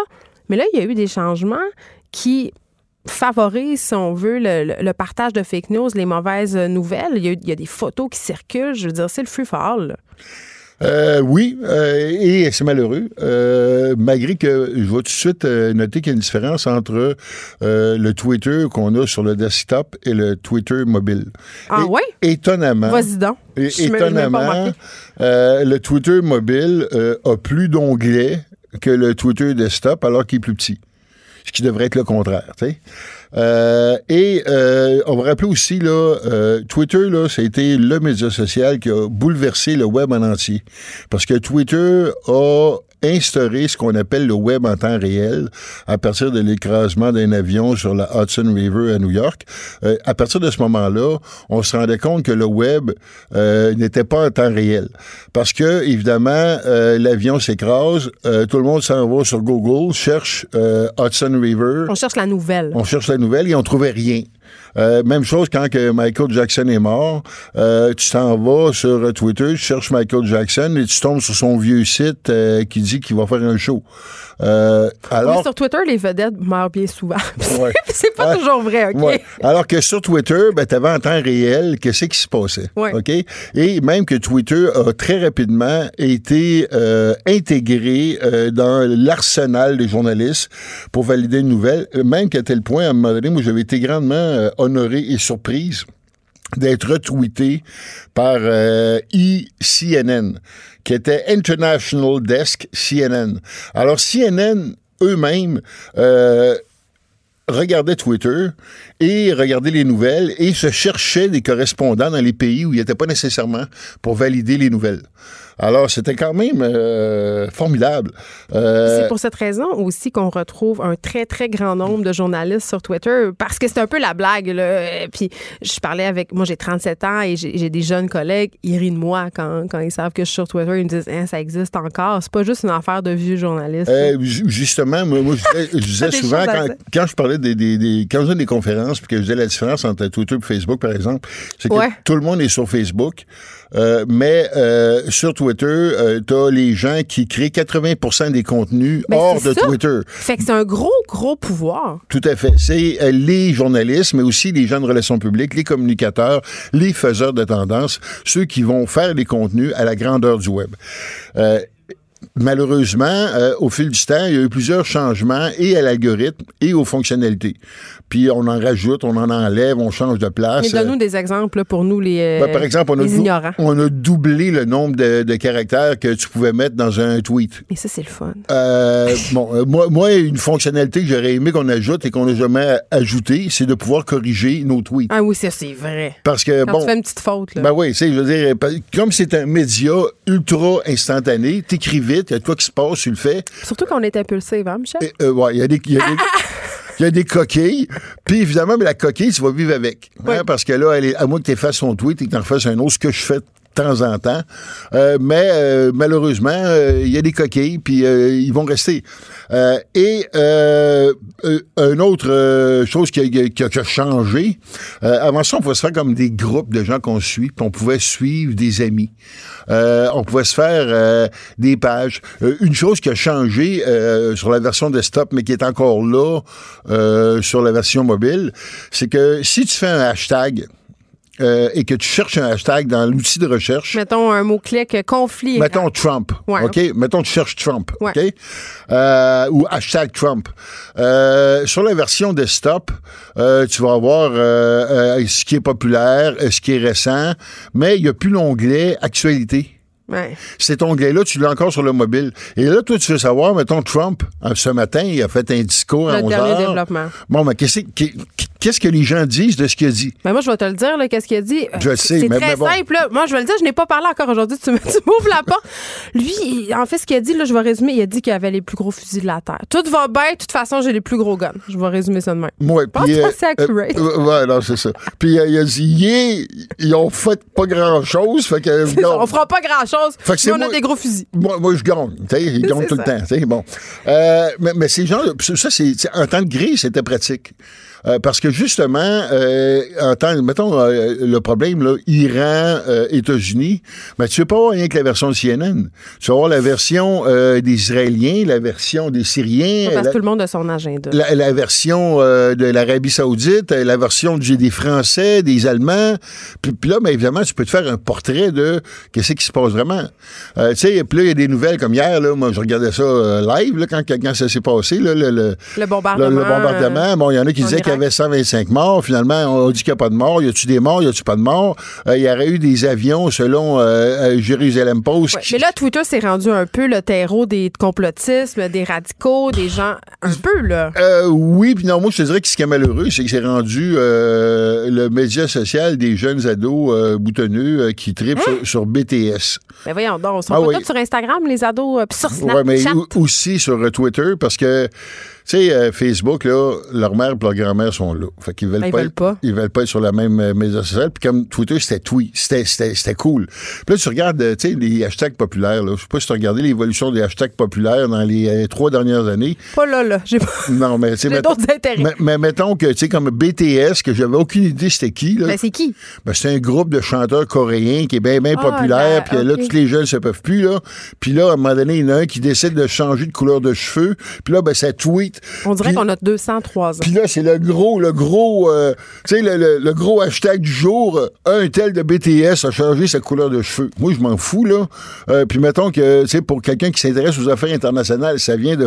Ça vient de jeter un pavé dans la mort. Mettons que ta timeline vient de perdre un petit peu sa crédibilité, tu sais. Euh, Mais qu'est-ce qu'on fait de bord? ben, qu'est-ce qu'on fait? y On- a-tu des on- alternatives? oui, on s'en va directement voir les, mé- les, les- les- les sources. Mais c'est nul parce que c'était une bonne façon de sauver du temps. Tout à fait. C'était rapide, c'était instantané, puis tu savais par de ça, tu peux avoir des. Mais là, comme là, je, je me rabats, je vais, directement sur Reuters, euh, je vais voir la BBC, euh, je vais voir Al Jazeera, je vais voir euh, RT, je vais voir CNN. Je me, promène, En même temps, c'est une bonne façon parce qu'on a beaucoup critiqué, Michel, les algorithmes aussi qui contrôlent, entre guillemets, l'information qu'on voit. Donc, en fréquentant les sites de nouvelles à la source, on est peut-être un petit peu plus certain qu'on a accès à une information nuancée, pas une, une, une information influencée par l'algorithme? tout à fait. Puis en même temps aussi, ce qui est, si on vient à la question de de départ là, de la crise des, mé- des médias, là, Ben oui. un des problèmes, euh, puis c'est drôle, hein, puis c'est relié à la technologie aussi. Tu sais, moi, je suis pas jeune, hein. Ça fait un bout de temps que je fais ça, là. Puis euh, je me Tu vas souviens... pas nous dire ton âge. Ouais, mais là. Euh, en 2005, Entre 30 et 60. mettons, plus du monde du 60 qu'il y a du 30. Pas moi qui- Euh, en 2005, Ouais. OK? Puis on a l'impression, ah, les médias sociaux, c'est récent. Mais non, les médias sociaux, ça fait 30 ans. Avant ça, ça s'appelait les e-communautés. Ça avait un autre nom. Puis il y avait moins de monde dessus, tu sais. Euh, mais c'est plus geek. Euh, mais en 2005, là, il y avait une guerre. OK? C'est la guerre blogueur-journaliste. Les méchants blogueurs qui voulaient voler la job des Hey, journalistes. je me rappelle quand été engagée à la presse euh, comme blogueuse, Ben oui, c'était la guerre entre les journalistes, Ben oui, t'étais- de la presse, T'étais Ouais, une dégueulasse, Ben une- oui. une écœurante. Ben oui. Puis euh, tous les faiseurs d'opinion de l'époque, euh, on va penser à Petrovski, on va penser à Foglia, on va penser à, à, euh, Patrick euh, Guy Martin, on va pas tous les, les, les éditorialistes de l'époque, Mm. euh, bon, on leur demandait de bloguer, mais sans augmenter leur paye. Fait que ça les faisait chier, ça ne tentait pas. Je les comprends. Fait qu'ils vomissaient sur les blogueurs. Puis là, mais t'as eu euh, l'élection de Donald Trump. Puis là, mais euh, pendant l'élection de Donald Trump, la première élection, euh, il y avait deux tentes. Il y avait la tente des blogueurs, puis il y avait la tente des journalistes. Puis euh, il y avait plus de bouffe dans la tente des blogueurs que dans la tente des journalistes. Ça n'avait pas fait l'affaire des journalistes. OK? Parce que là, les blogueurs étaient super bien traités par euh, euh, Obama, puis Obama... C'est parce que les blogueurs, souvent, ils sont un peu putes. Ah Ouais, ben, en tout cas. euh, ben, ben, c'est vrai quand même. Ils sont pas soumis au même code de déontologie que les journalistes. Euh, non, ben ça, là, encore là, on peut, on, on peut, tu sais, les voyages, là, euh, ah, j'ai, ce voyage a été payé par euh, le, tourisme Égypte, ben oui. J'en ai après toi, le Murphy Cooper, qui vient me dire que ben, influenceur, c'est pas un métier puis que c'est tout dévendu. Là. Bon, ouais, mais les journalistes aussi. On- Oh! ben, certains journalistes, en tout cas, mettons, tu sais. J'aime ça quand tu viens. euh, bon, fait que, fait que là, il y a- y, y eu une guerre, OK? OK. Bon, puis le résultat de cette guerre-là, c'est que les médias, il y avait le gros bout du bat, c'était les boss. Hmm. Fait que les blogs, là, ils ont rentré dans les médias. Puis après ça, mais les blogs, on a comme transformé ça en faiseur d'opinion. Puis là, aujourd'hui, tu roules les journaux, là, puis t'as plus d'opinion que t'as de journalistes. Comme ça, c'est la crise des médias, c'est parce que ça coûte pas cher à faire de l'opinion puis ça clique. Et voilà. Puis aussi, c'est là. c'est intéressant. On va lui, déjà lui dire comment penser. Puis, ah, Ben, ça euh, peut t'aider à te faire une tête. cette je vais personne-là, elle pense comme moi. Donc, le fait journalistique lui-même a, a perdu un peu de, de son terrain. Puis le fait journalistique lui-même, déjà, c'est une création de l'esprit. Parce que si tu dis qu'il y a 50% d'eau dans un verre, ça, c'est un fait. Ça, c'est un fait. Hmm. Mais si tu dis qu'il est à moitié plein, ou si tu dis qu'il est à moitié vide, ben là, ton fait, tu viens déjà de l'orienter Ben oui. Paul Ricard, ce grand théoricien du langage, disait tout passe par le filtre de notre subjectivité, peu importe. Et voilà. parler, c'est interpréter. Fait que, fait que les faits journalistiques, il y a beaucoup de journalistes qui se gargarisent dans leur neutralité, mais la neutralité elle-même, là, est très, très, très subjective. Bon, fait qu'est-ce qui va devenir de, de Twitter, euh, Michel Blanc, en terminant? Euh, ce qui va devenir de Twitter, je ne sais pas, parce que Est-ce qu'on évidemment, peut ça fait, ça fait au moins dix ans qu'ils cherchent leur modèle d'affaires et qu'ils l'ont pas trouvé. Puis là, en plus de ça, ils se sont posés des questions sur on va scraper les pubs politiques parce que nous autres, on est au-dessus de ça, euh, qui était quand même une belle rent- rentrée d'argent. Ouais. Fait que bon, où s'en vont, je sais pas. Mais reste que, que. ça va finir, tu penses? Parce qu'on a prédit la mort de Twitter plusieurs fois. Là. Oui. Ça, c'est euh, comme un chat, ils ont sept vies. Oui, puis, puis, puis- puis- même, je veux dire justement, ce qui aide de Twitter, là, c'est justement les journalistes, les faiseurs d'opinion, les blogueurs, parce que eux autres ils ont vraiment réalisé l'utilité du temps réel que tu ne trouves pas. Même que je vais te dire que, je sais pas si tu te souviens, euh, euh, Gogo euh, a fait son média social. Google, Oh, Google Plus! Hey, on était amis sur Google Plus. Bon, ben Google Plus, là. tu- C'est sur invitation. Tu, tu sais comment que ça s'est fait, Google Plus? Non. Mais Google Plus, à un moment donné, là, pendant deux ans, là, quand Google s'est rendu compte qu'après la mort de Michael Jackson, qu'il n'y avait pas de temps réel, ils ont payé Twitter pour pomper les résultats de Twitter pour les mettre dans les résultats naturels des résultats de Google pendant deux ans.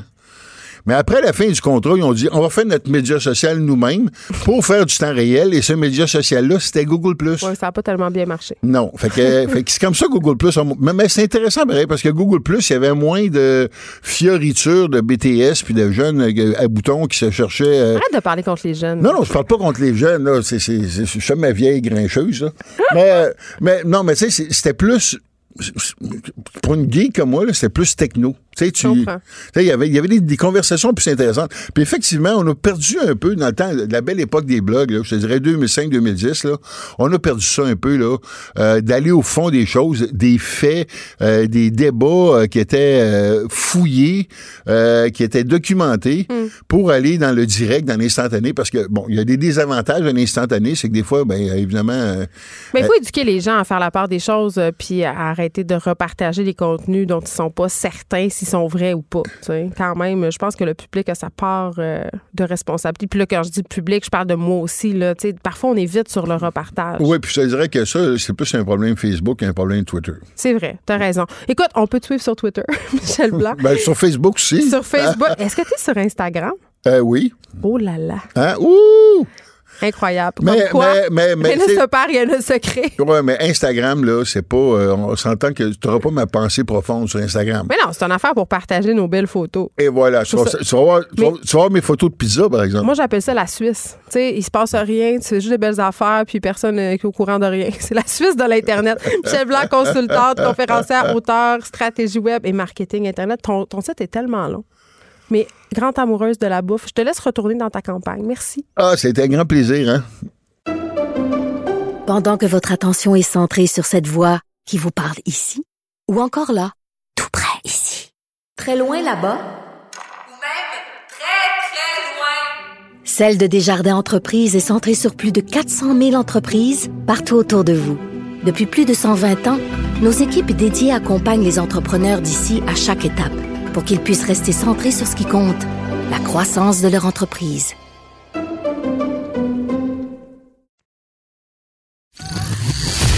Les effronter. Avec Geneviève Peterson. Les vrais enjeux, les vraies questions. Vous écoutez Les effronter. Et là là là là là là, déjà dans la pause, j'avais une discussion un peu enflammée avec mon prochain invité Murphy Cooper, rédacteur euh, carte de mode aussi, je dois le dire. Absolument, oui. T'es bien mis. Oui, je suis une fashion icon euh, d'envergure internationale. Ben, je pense que oui. Et là, on va se poser une question très épineuse qui va peut-être nous valoir du hate, mais je pense que toi et moi, nous sommes habitués Oui, absolument. Mais, mais je vais essayer d'être euh, très nuancé parce que mon Ouais. but ici, en ce moment, c'est pas de frapper sur, euh, sur les Non, influenceurs. mais on va avoir une, une discussion parce que là, on va se demander si être influenceur, c'est un métier. Mais là, moi, OK, tout de suite en partant, là, avant qu'on qu'on se mette dans le contexte, moi, dans ma tête, Murphy Cooper, t'en es un influenceur. Ah, ben, moi, ça me dérange pas que- qu'on qu'on me qualifie Fait que tu me pitches pas ton verre d'eau d'en face? Non, ben absolument pas, absolument pas, parce que tu sais, il y a plusieurs manières de voir, euh, de, de se faire une idée de ce qu'est un, un- un influenceur. Moi, je me qualifie pas d'influenceur. Tu suis- viens d'où pour les gens qui te connaissent pas trop, là, qui Euh, sont pas ben des. moi, je, euh, je- suis un auteur. Ça fait, ben, ça, fait, ça fait très longtemps que je fais du web. En fait, ça fait 23 ans que je fais du web depuis 1997. Je suis une des premières personnes à s'être fait connaître par l'entremise Internet au Québec. J'avais un personnage, je faisais du, du rap électro, des chroniques radio là, comme euh, au début des années 2000. Back in the days. Back in the days. Euh, c'est ça. Fait que je me suis fait connaître comme ça. J'étais, il y avait moi, il y avait euh, euh, le gars qui faisait la, la, la chanson LQJR Song. Là. Oh my God, oh my God, LQJ, Ludovic Lachance. Là, vous avez compris qu'on est dans les méandres très cryptés du web. Oui, oui, oui, c'est ça. Avant Star Wars Kid. Mais tu là, connais ça, l'Internet. je C'est juste ça que je voulais dire. C'est tout ce que je fais dans la vie, c'est ça. J'ai, je pourrais continuer, là, mais je j'en, aurais comme pour une demi-heure. Donc, tu es un influenceur, ça te dérange pas de. non, ben, mais pas au moi, je sens- me considère pas comme un, Ah. comme un influenceur, absolument pas. Là, mais, euh, mais tu sais, je vais pas lutter s'il y a des gens qui me disent, ouais, mais. C'est parce que, tu sais, je fais, je fais du, je fais du web. Puis, tu sais, à un moment donné, on s'est comme mélangé, puis on, on, on a comme confondu les, les, les, les, les termes, je pense. Puis, qu'est-ce qui, qu'est-ce qui fait. Mais en tout cas, mais ça, ça me dérange pas. Ça me dérange, ça me dérange absolument pas. Mais moi, je suis un auteur. Je suis concierge dans la vie. C'est ça mon métier. Euh, Donc, t'es pas vraiment un influenceur parce que tu serais riche. oui, absolument. Tu fais des ça. contrats C'est ça, je fais pas, je fais, je fais zéro dollar avec Internet, là. OK, là, on t'a invité aujourd'hui parce qu'il y a une polémique qui sévit euh, une, une autre. Une autre. J'ai envie de dire ça. Entre euh, Alanis Desilets et son, et son public, et sa public, hein, comme on dit. Mhm. Euh, Ana- Alanis Desilets, euh, si vous la connaissez pas, c'est cette ancienne candidate d'OD. Et je dis en début d'émission qu'elle avait déjà été en- dans l'eau chaude au début de l'année parce qu'elle a produit une boîte euh, où il y avait euh, justement des produits de maigrissage. Ouais, c'est ça, ça. Fait que, euh, bon, euh, c'est une habitude de la polémique depuis peu quand même. euh, Mais là, euh, elle, a- elle, elle s'est fait un peu rentrer dedans pour ses contradictions. Mhm. Parce que elle a fait, euh, je crois, il y a quelques années, une sortie environnementaliste. Euh, c'est ben, c'est, euh, au mois de mai, je Ouais. pense. Puis euh, très récemment, là, elle a fait une publicité avec euh, Esso. Puis tout Oui, parce que c'est ça. Puis c'était assez, en tout cas, je vais dire lame. Moi, j'ai trouvé ça lame. Elle disait, Mais c'était maladroit. C'était maladroit. Puis c'était quoi la publication exactement? Elle disait, ah, je m'en vais en vacances avec ma, voir ma famille. Ouais, c'est ça. Elle remerciait Esso de pouvoir, de pouvoir voyager de manière un peu plus esthétique, là, de, selon ce qu'elle selon ce qu'elle disait, là, tu sais, que ça, ça brûle moins de carburant, ou je sais pas trop, là, tu sais, j'ai aucune idée. J'ai pas de voiture, fait je, je, je sais pas. Mais, euh, ouais, c'est ça, tu sais. Et les gens n'ont pas aimé ça. Là, elle s'est fait accuser d'être contradictoire, Mhm. elle s'est fait insulter. Et là, P.O. Baudouin, un autre habitué des polémiques, on never forget son histoire avec sa carte Visa Uh-huh. dans un taxi, euh, s'est porté à sa défense. Et là, toi, tu as écrit une espèce de long texte là-dessus. C'est ouais, c'est ben c'était pas tant sur là-dessus parce que j'aime pas m'acharner le point de sur départ. des personnes. Ouais, c'est ça, c'est le point de départ. Ben, c'est surtout comment eux se défendent. tu sais. C'est que c'est que tu sais euh, déjà en partant, moi ce que je dis c'est tu sais lutte pas quand, mettons, quelqu'un dit que c'est pas un métier ce que tu fais, tu sais, parce que c'est des privilèges. Ils, ils surfent sur les privilèges qui, de leur notoriété. Et, tu sais, à un moment donné, c'est tu vas en voyage, tu, euh, tu te fais prêter des voitures, tu te fais prêter un chalet, puis blablabla, puis tout ça. Mais je dis pas que ces gens-là ne travaillent pas. C'est juste que, euh, tu sais, c'est pour moi, c'est l'équivalent de, tu sais, ça, ça, ça, ça change pas grand chose si tu, si tu laisses partir ce titre-là de métier. tu sais. Comme, Mais pourquoi ils sont tant rattachés, tu penses? ben parce que ils ils cherchent à se, à se défendre, mais peut-être un peu trop, tu sais, parce que euh, parce veulent pas donner raison aux, aux détracteurs, tu sais. Puis Parce qu'on a beaucoup de préjugés, là, justement. Tu- Ouais. Tu, as fait un peu allusion. On pense que les influenceurs, ce sont des gens qui, qui, justement, se font payer des voyages, donc font pas grand-chose. Exactement, c'est ça. Euh, vont dans des chalets, vont au restaurant, mais en même temps, ce qu'on voit peut-être moins, ce que le public sait moins, c'est qu'il y a quand même du travail derrière ça. Ouais, quand ils vont en voyage, des fois, c'est deux jours, puis ils font des photos, puis ils partent. Là. C'est pas nécessairement idyllique tant que ça. c'est ça, c'est ça. Mais si, si je peux faire un parallèle, tu sais, c'est que, mettons que moi, euh, je, commence à dire que je suis un, écrivain. Mais c'est, faux. Je suis pas un écrivain. J'écris, mais je suis un auteur. Tous les, écrivains sont des auteurs, mais tous les auteurs ne sont pas des écrivains. Et moi, je pense que c'est, là le problème. Parce que là, si je commence à dire que je suis un écrivain, si je commence à dire, par exemple, que je suis un intellectuel, je me considère absolument pas comme un intellectuel. Je me considère pas comme un érudit. Euh, et j'ai pas le parcours académique conventionnel qui me permet de dire que je suis un, intellectuel et je suis pas un écrivain non plus.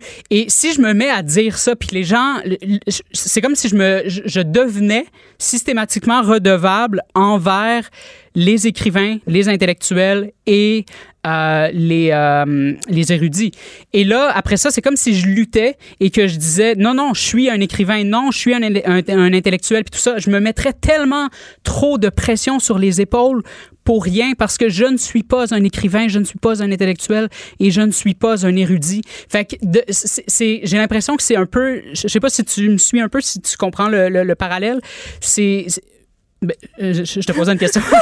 Ben, je te laissais, je te laissais non. continuer. Oui, non, mais je comprends, mais je comprends surtout que, en fait, ce que tu leur reproches, même si c'est pas vraiment un reproche, c'est se draper, si on veut, derrière cette posture-là, de dire on fait un métier, on travaille très fort, alors qu'en fait, selon ce que tu as écrit, c'est que les influenceurs bénéficieraient des mêmes privilèges que les vedettes. Ce sont des vedettes qui sont payées pour être des vedettes. Ben c'est ça, C'est ben, ce ça, dis, mais sans la, je comprends. sans la portion, euh, mettons, comme les, les comédiens, ils ont leur travail principal de le vedettariat, c'est un dommage collatéral. Exactement, c'est ça, c'est ça. Puis eux, leur métier, c'est d'être des vedettes.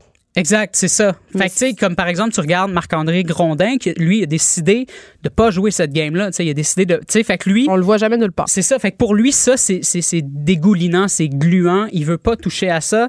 C'est quelque chose qui te, qui te sert pour euh, de, de- de catalyseur pour euh, pour te, te, te rendre plus rapidement au sommet. C'est quelque chose qui te, te, te, te permet une omniprésence médiatique, blablabla, tout ça. Comme dire que de participer au jeu du vedettariat. oui, c'est ça, tu sais, aller, mettons, à Tombe Crochu, faire les covers de magazines, blablabla, puis tout ça. Fait que eux, ils prennent cette portion-là qui n'est pas nécessairement euh, obligatoire, là, tu sais, pour, tu sais, le- tant que tu fais bien ton travail, t'es pas obligé de, de, de faire ça. Mais en même temps, attends, attends, t'es conscient, que tu le vois comme moi, là, maintenant dans la game médiatique, même dans les médias mainstream, euh, est considéré ton following, ton influence. Donc, si tu te prêtes pas au jeu Oui, oui, de non, ça, ça, absolument. c'est très difficile maintenant d'avoir une carrière. Ouais, ouais. Pour que, ce que je veux dire, c'est que ça, c'est pas la portion, c'est, c'est, c'est un à côté, tu sais, c'est, c'est, c'est ce qui vient avec, comme tu dis tantôt, comme tu disais tantôt, c'est un, c'est un, c'est un dommage co- collatéral. Ouais. Fait que Ça vient avec le C'est territoire. ça, mais eux, ils prennent le dommage collatéral et ils en font leur métier. Ben, comme Kim Kardashian, comme Ouais, ben, tout plein ça. de gens. Mais puis toi, c'est quoi ton problème avec ça? Ah, ben c'est pas un problème. C'est plus, je trouve, que, comme j'étais en train de- de- d'expliquer tantôt, je trouve juste qu'ils s'en mettent trop sur les épaules. Tu pourrais tellement ne plus être redevable envers les gens qui te disent que tu fais pas un métier parce que c'est tu sais tu pourrais tu pourrais juste ça ça serait au moins réglé tu sais comme ce que tu fais c'est encore questionnable Je ne sais pas, mais est-ce que ça vient pas justement avec cette culture du web euh, puis cette proximité-là que ces gens-là développent avec leur following? Parce que, je sais pas, là, moi, j'ai écrit un film sur les influenceurs qui s'appelle Fabuleuse, puis j'en ai regardé, j'ai parlé avec plusieurs d'entre eux, et... Puis toi, tu le fais depuis des années. Je suis contente que tu sois là. Tu vas peut-être pouvoir me répondre. Mais il me semble que quand ça fait des années que tu fais ton pain et ton bar, ou que tu fais des vidéos sur YouTube, ou que tu te prononces publiquement sur des plateformes qui sont pas mainstream, qui sont pas Mhm. dans des médias, tu as tellement de proximité avec ton public que quand ce public-là qui te fait vivre, te critique, on dirait que tu comme pas le choix d'y répondre. Ils, se sentent obligés de. Ouais, ouais, ben c'est ça. Ben, sauf que ils répondent par des espèces de demi-vérités, des, des sophismes. C'est toujours fallacieux, tu sais. C'est toujours. Fait que, euh, mettons, quand Alanis Desilets dit j'ai besoin de gagner ma vie, Ouais, ben c'est ça, tu sais, mais c'est toi qui as décidé d'aller à l'occupation double, tu sais. Il y a personne qui t'a forcé de faire ça, là, tu sais, tu comprends? Fait que c'est- c'est c'est comme, ben, tout le monde a besoin de gagner sa vie, tu sais. C'est le fait que, on dirait qu'ils en font toujours leur spécificité, tu sais. On travaille fort, ouais, mais tout le monde travaille fort, tu sais. C'est toujours qu'ils sont des bonnes personnes. Oui, ben hein. c'est ça, mais tout le monde est une bonne personne, tout le monde pense être une bonne personne. Puis tu sais, Ouais. comme au lieu de répondre à la critique puis d'adresser sa maladresse, ben tu sais, ce que- elle, a mis vraiment tout l'accent sur, ben tu sais, moi j'ai j'ai une bonne âme, je suis une personne sensible, j'ai un cœur, blablabla, je suis humaine. beaucoup de haine, je peux oui, comprendre que ça les absolument, mais, moi aussi, tu sais. Puis, Ouais. mais Ouais, comme toi aussi, tu sais, je Oui. veux dire, mais c'est n'importe qui qui n'importe qui qui se met en, en- en avant de la caméra sur internet va recevoir de la haine, tu sais. Mais c'est parce que je pense que justement, il y aurait beaucoup moins de haine si il s'il arrêtait de, de justement, tu sais, toujours toujours jouer sur, euh, sur- avec un discours qui est, qui est très fallacieux là. Murphy Cooper, pourquoi tu penses qu'on s'en prend autant à eux? C'est comme les Euh. victimes parfaites. Ouais, ben Parce que tellement des bonnes personnes sont tellement positifs. Ben c'est ça. Ben c'est parce qu'il y a quelque chose de, de très affecté dans, dans cette espèce de tyrannie du, du bonheur puis de, Ouais. de, de l'esthétique puis de, de, de tout est épuré. Mais là, je, je, je veux quand même faire un- une parenthèse. Là, il y en a là-dedans là, que c'est vraiment un métier. Là, les YouTubers, là, c'est les, c'est, c'est les, c'est le, le- les animateurs de Musique Plus d'aujourd'hui. Là, je veux dire, Ils montrent des vidéos, pense- ils font la recherche. Oui, euh, ben oui, absolument. Là, Ce sont des médias à eux seuls. oui, oui, je pense à, mettons, euh, euh, Lucie Réaume, que j'ai découvert cette année. Euh, je la trouve excellente. Là, tu ça veut pas dire que je suis toujours d'accord toi, avec tu ce qu'elle parles peut-être mais- plus de la culture Instagram, de photos de voyage, là, notre Ouais, ouais, tu ben, cliché, là. sortir d'occupation double, puis tout de suite, Ouais. c'est, tu, tu tu, tu cries sur, toutes les, sur tous les toits que c'est ton métier. Pour moi, c'est un peu l'équivalent, mettons, de sortir de ton, de ton premier cours de philo au, au cégep, de, de, te, pen- de te lancer une, une chaîne YouTube, puis là, tout de suite, de, de dire, moi, je suis, je, suis un, je, suis un, je suis un intellectuel, je suis un expert en philosophie, puis tout ça, tu sais, c'est assume que Tu me dis-tu que le web, ça s'apprend comme n'importe ben quel oui, métier? moi, tu sais, quand j'ai, euh, j'avais, j'avais une notoriété avec euh, le détesteur depuis euh, 2010, puis vers 2013, je me suis mis à faire des vidéos et c'était mauvais. Mais tu sais, t'arrives puis t'es, t'es le détesteur, t'es Murphy Cooper. Puis c'est de la merde que tu Oui, c'est.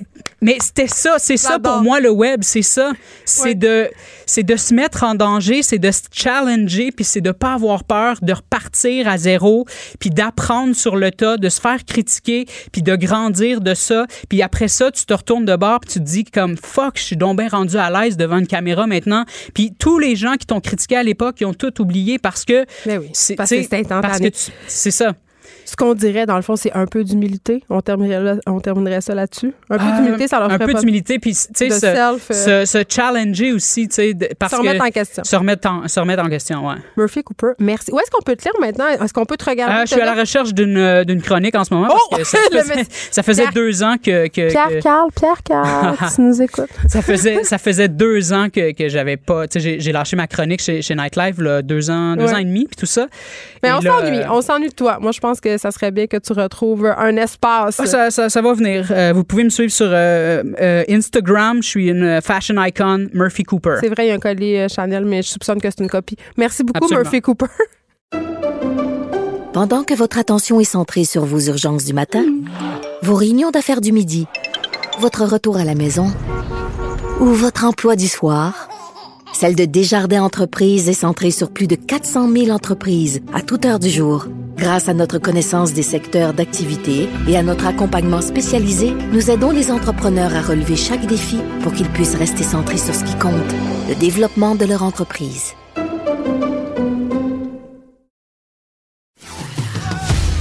Geneviève Peterson, la seule effrontée qui sait se faire aimer. Jusqu'à 15, vous écoutez Les effrontés. Ça fait deux fois cette semaine, euh, Émilie Ouellette qui sera Oui. là euh, avec nous euh, plus souvent qu'à l'habitude. Plus Yes. souvent qu'avant, deux fois par semaine. Exact. C'est Euh, comme ça que ça augmente. Mais je trouve que c'est. Non, mais j'étais contente de te revoir. Moi aussi, ça a fait le même effet. J'étais comme, ah, euh, je je sais pas, je- toujours plus d'Émilie Ouellette. Voilà. OK, là, euh, évidemment, tes deux chroniques, ce ne sont pas les, euh, les mêmes thématiques. Euh, Non. Le lundi, tu vas nous présenter des chroniques pour changer le monde. Exact, rien de C'est le petit côté euh, utopique euh, que j'aime détester chez toi. Oui. Parce que moi, je suis la plus cynique d'entre nous. Ben, je trouve que c'est un bon Mais t'es là mélange. pour m'aider. C'est ça. Complètement. Tu, tu- tu mets du. Tu mets de la, de la joie dans, dans mon cœur. C'est ta chronique pastorale. Mais on- évidemment, on te connaît ici pour euh, tes conseils famille un Yes. peu euh, déjantés. Puis je trouvais ça important qu'on garde ça parce que quand même, euh, ben, moi, ça m'intéresse. Je prends des notes. On- tout le monde sait que je suis une mauvaise mère. Puis là, euh, aujourd'hui, tu nous présentes des résolutions pour augmenter notre bonheur en famille. Oui, là, déjà beaucoup de Là, mots. tout de suite que je jette mon pavé dans le mar sur le bonheur ou j'attends un peu? Ben non, mais tu sais quoi, je savais. Maintenant, c'est rendu que j'écris mes chroniques, puis je sais déjà ce que tu vas me dire. Ben, je suis prévisible dans moi. Là, tu vas me dire, là, c'est quoi? Tu sais qu'on a beaucoup de pression pour savoir c'est quoi être heureux, puis avoir Non, le mais bonheur en on n'est pas obligé de tout le temps être heureux, là. Non, et Ça me voilà. stresse le bonheur. Je le sais, je le savais que t'allais dire ça. J'ai commencé à écrire, j'ai dit, bon, là, elle, ça va la stresser. Comment je vais. euh, Non, mais je disais, c'est quoi je disais euh, cette la semaine? performance, Quand la je vais au spa, quand je vais au spa, je relaxe pas Ben oui. parce que je suis comme, ouais, je relaxe donc ben pas, je relaxe donc ben pas, je paye 200 pièces, pourquoi je relaxe ça, je ben pas relax, je stresse donc ben pas, pourquoi je pense à ma job, pourquoi je pense à ma job? Tu sais que c'est à moi que tu disais ça. Je sais. Non, non, on- on- refaisons lundi. On l'a fait lundi. Ben Ah oui, oui. c'était quoi? C'était bon, non. C'est pour les gens qui l'ont raté, qui étaient encore en vacances. Ah, bon, là, ça, c'est. On est mercredi, ça. T'as plus d'excuses. Tout le monde est De toute façon, je sais que tous mes auditeurs m'écoutent en balado sur repeat. Complètement. Quand ils courent, quand ils marchent, quand ils vont au gym. Quand ils font l'amour. Quand ils font l'amour, parce qu'on parle beaucoup de sexualité, toi puis moi, De, beaucoup de plus, masturbation. on- Absolument. Ma mère est de tailleur un peu gênée. OK, euh, donc, euh, non, OK, je- là, fait que je me ferme la gueule sur le bonheur. Le bonheur, c'est une belle affaire. Ben oui, non, mais t'aimes ça, t'es heureuse. Arrête, là. T'aimes ça, être heureuse des fois, quand Personne même. ne peut le voir, mais en ce moment, je Tu souris. souris. Mais oui, exact. Puis c'est le fun avec les enfants. Il y a quelque chose, en tout cas, c'est. Ben, en tout cas, une chose est vraie, c'est que le bonheur, c'est contagieux. C'est une phase de cul, tes enfants, ils vont, ils vont Avoir des phase phases de, de- cul. Ah oui, hein. J'avais juste envie de dire l'expression phase de cul. Je trouve ça très. clair. Ça, puis tendrait. Ils nous imitent tellement en plus. les Ben, c'est ça. Plus tu vas mal, plus son Chris. V- Vraiment. Ça, là, OK, ça, je- ça c'est la Ça, première. c'est, ça, c'est la prochaine chronique. Non, non, mais pour vrai, c'est si tu si en ce moment tu es quelqu'un qui n'a pas d'enfant qui va en avoir, ça c'est le conseil à retenir, C'est vrai. que ton attitude va teinter l'attitude de tes enfants. Fait que quand, quand tes enfants pognent les nerfs rapidement puis que tu trouves impatients, c'est c'est ça qui se passe avec ça, puis achète beaucoup de cache-couche parce que ça vomit beaucoup. aussi. Ben oui, c'est ça dans les deux cas. Fait que là deux résolutions, Geneviève. OK pour toi, C'est- on est euh, le On commence avec deux, la barre est basse. la barre est basse. non, non, je suis réaliste, je suis une mère. Alors, il y a le petit pot des bonheurs. Le petit pot des bonheurs. Ça m'énerve déjà. Je le sais. Euh, mais moi, j'aime ça le dire en chantant comme ça. Fait que c'est. Ça m'énerve encore Je t'explique c'est quoi, OK? Ça, ça le dit, c'est un petit pot. Fait que tu vas prendre un. C'est écologique, ça, un pot? Oui, oui, tu le prends pas en plastique, Colin. Fait que un pot, puis tu mets des. OK, ça te prend trois choses, OK? Un- Un pot, des papiers, de, des papiers recyclés hum, et des crayons. OK? Puis tu laisses ça en quelque part ce que tu vas souvent. Fait que ça. La toilette. C'est ça, j'allais- je- tu l'as. j'ai- Pour vrai, il va falloir que je fasse attention à ce que je dis. Je m'enferme dans les toilettes. Je le disais, j'ai dit, je t'ai donné la prémisse, tu vas faire le punch. C'est comme ça, on. On est un duo du monde. On est un duo Finalement, c'est ça qu'on est. C'est ça qu'on va faire. Euh, je me vois déjà en audition là, à Comédia. Bon. Euh, et euh, je les mets pas à la toilette pour des raisons bien évidentes. Là. Euh, Oui, je- mais je le mets, euh, moi, sur la table à cuisine. En fait, c'est à côté de la table à cuisine. Donc, une place où ce que tu vas. Le garde-manger. oui, voilà, que ça s'ouvre et ça se ferme souvent. Ouais. Et là, le but, c'est que tout le monde dans la famille. Fait que c'est pas ta responsabilité. C'est que tout le monde dans la famille, quand tu Fait que j'ai vis. pas la charge mentale du Zéro, tu t'en sacs comme de l'an 40. OK? Quand toi, tu vis, par exemple, là, il va falloir que tu sois capable de reconnaître l'émotion du bonheur. Quand tu la ressens dans ton dedans. Ça, c'est quand j'ai ma- un chèque. Bon, voilà. Fait que tu reprends. OK. Alors, quand tu as un chèque, tu vas dans ton petit pot du bonheur, tu prends un petit papier, puis tu mets, hey, je suis vraiment heureuse. Aujourd'hui, j'ai reçu un chèque de blablabla. Peu importe. Tu marques ton petit bonheur sur le papier, tu le remets dans le pot, tu, tu l'oublies de toute ta vie. Puis tu fais ça comme à toute l'année, toute l'année, mais sans, t'as pas obligé de dire, genre, faut que j'en fasse un par jour ou un par On s'en sent. Quand tu le ressens, tu le fais. Tu dis ça à tes enfants, tes enfants vont faire la même affaire. Moi, j'ai un enfant qui, qui écrit pas, puis j'en ai une autre qui, euh, qui a deux ans. Fait qu'on s'en sac. Mais celle qui, a, celle qui a cinq ans, elle dessine. Sais, bon. Fait que, puis des fois, je fais sa secrétaire. Elle fait, oh oui, j'ai vraiment aimé ça aujourd'hui, manger la barbe à papa. Là, bon, on écrit ça, puis on le met dessus. OK? Fait que là, tu fais ça. Et, et à la fin de l'année, OK? Là, ce qu'on, ce qu'on vient de faire, nous, la semaine passée. Tu viens de le vivre. Je viens de le vivre, c'est pour ça que je le dis. C'est tellement temps réel. C'était, écoute, ça pourrait, on pourrait se mettre en live, puis c'était quasiment ça. Euh, donc, je, le, nous, le 1er janvier, on a comme, on reçoit, euh, genre, euh, mes beaux-parents, bon, tu une petite famille, tu sais, mais C'est on prend plate. les beaux-parents ou ce que je dis. Les beaux-parents.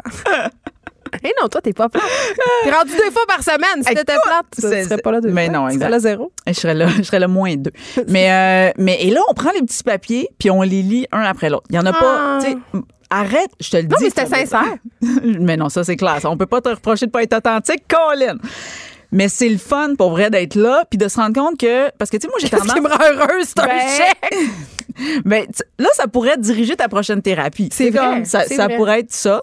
Mais dans mon cas, euh, moi, j'ai l'optimisme facile. Fait que, tu sais, moi, pour vrai, je peux regarder Qu'est-ce qui un. te rend contente? Hey, moi, tout pour vrai. Tout Ah. un rayon de soleil qui rentre. Pourquoi je suis euh, pas surprise? ben non, ouais, clairement. Moi, pour vrai, une toune me rend heureuse. Ah, mais ça, c'est ça, oui. Les fleurs, il, il neige, ce matin, hey, on, on s'est rendu à l'école, puis il neigeait, il faisait beau, puis j'étais comme, ah, ouais, tu sais, fait que ça, ça me rend heureuse. Sans niaiser, moi, la neige, c'est une des choses qui me rend le plus de bonne humeur. sur Moi, j'aime le son, j'aime l'odeur, j'aime. Moi, je m'habille chaudement. Je veux vivre d'une boule de Noël. C'est ça, exact. Moi, je. Fait que, voilà. Fait que, tu sais, tu marquerais ça, genre. Puis. pourrais, OK. Puis mes enfants aussi. Fait que là, c'est le fun. Fait que là, on se retrouve le 1er janvier, puis on fait, hey, 2019, c'était quoi? ben, 2019, c'était ça. Ah oui, c'était. Puis il y a des affaires que tu te rappelles pas, comme, euh, ah oui, on est allé au glissade d'eau, ce moment-là, ou cette affaire-là. Puis moi, je m'arrange pour marquer des petits moments. C'est sûr que, tu sais, je pourrais marquer de manière très vague.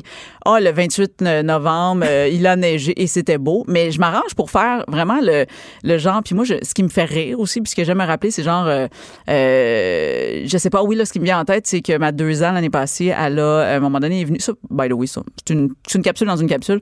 Euh, mon enfant de deux ans est arrivé à, mon chum, puis elle a fait comme, elle a mis son doigt dans sa bouche à lui, puis elle a fait comme, good, good, tu sais, puis là, mon chum, Hum, tu sais, jouait le jeu de genre, c'est une cuisinière. Tu goûtes macrodonné? Ben, ah non, c'était good, j'ai mis dans mes fesses. Ah oui!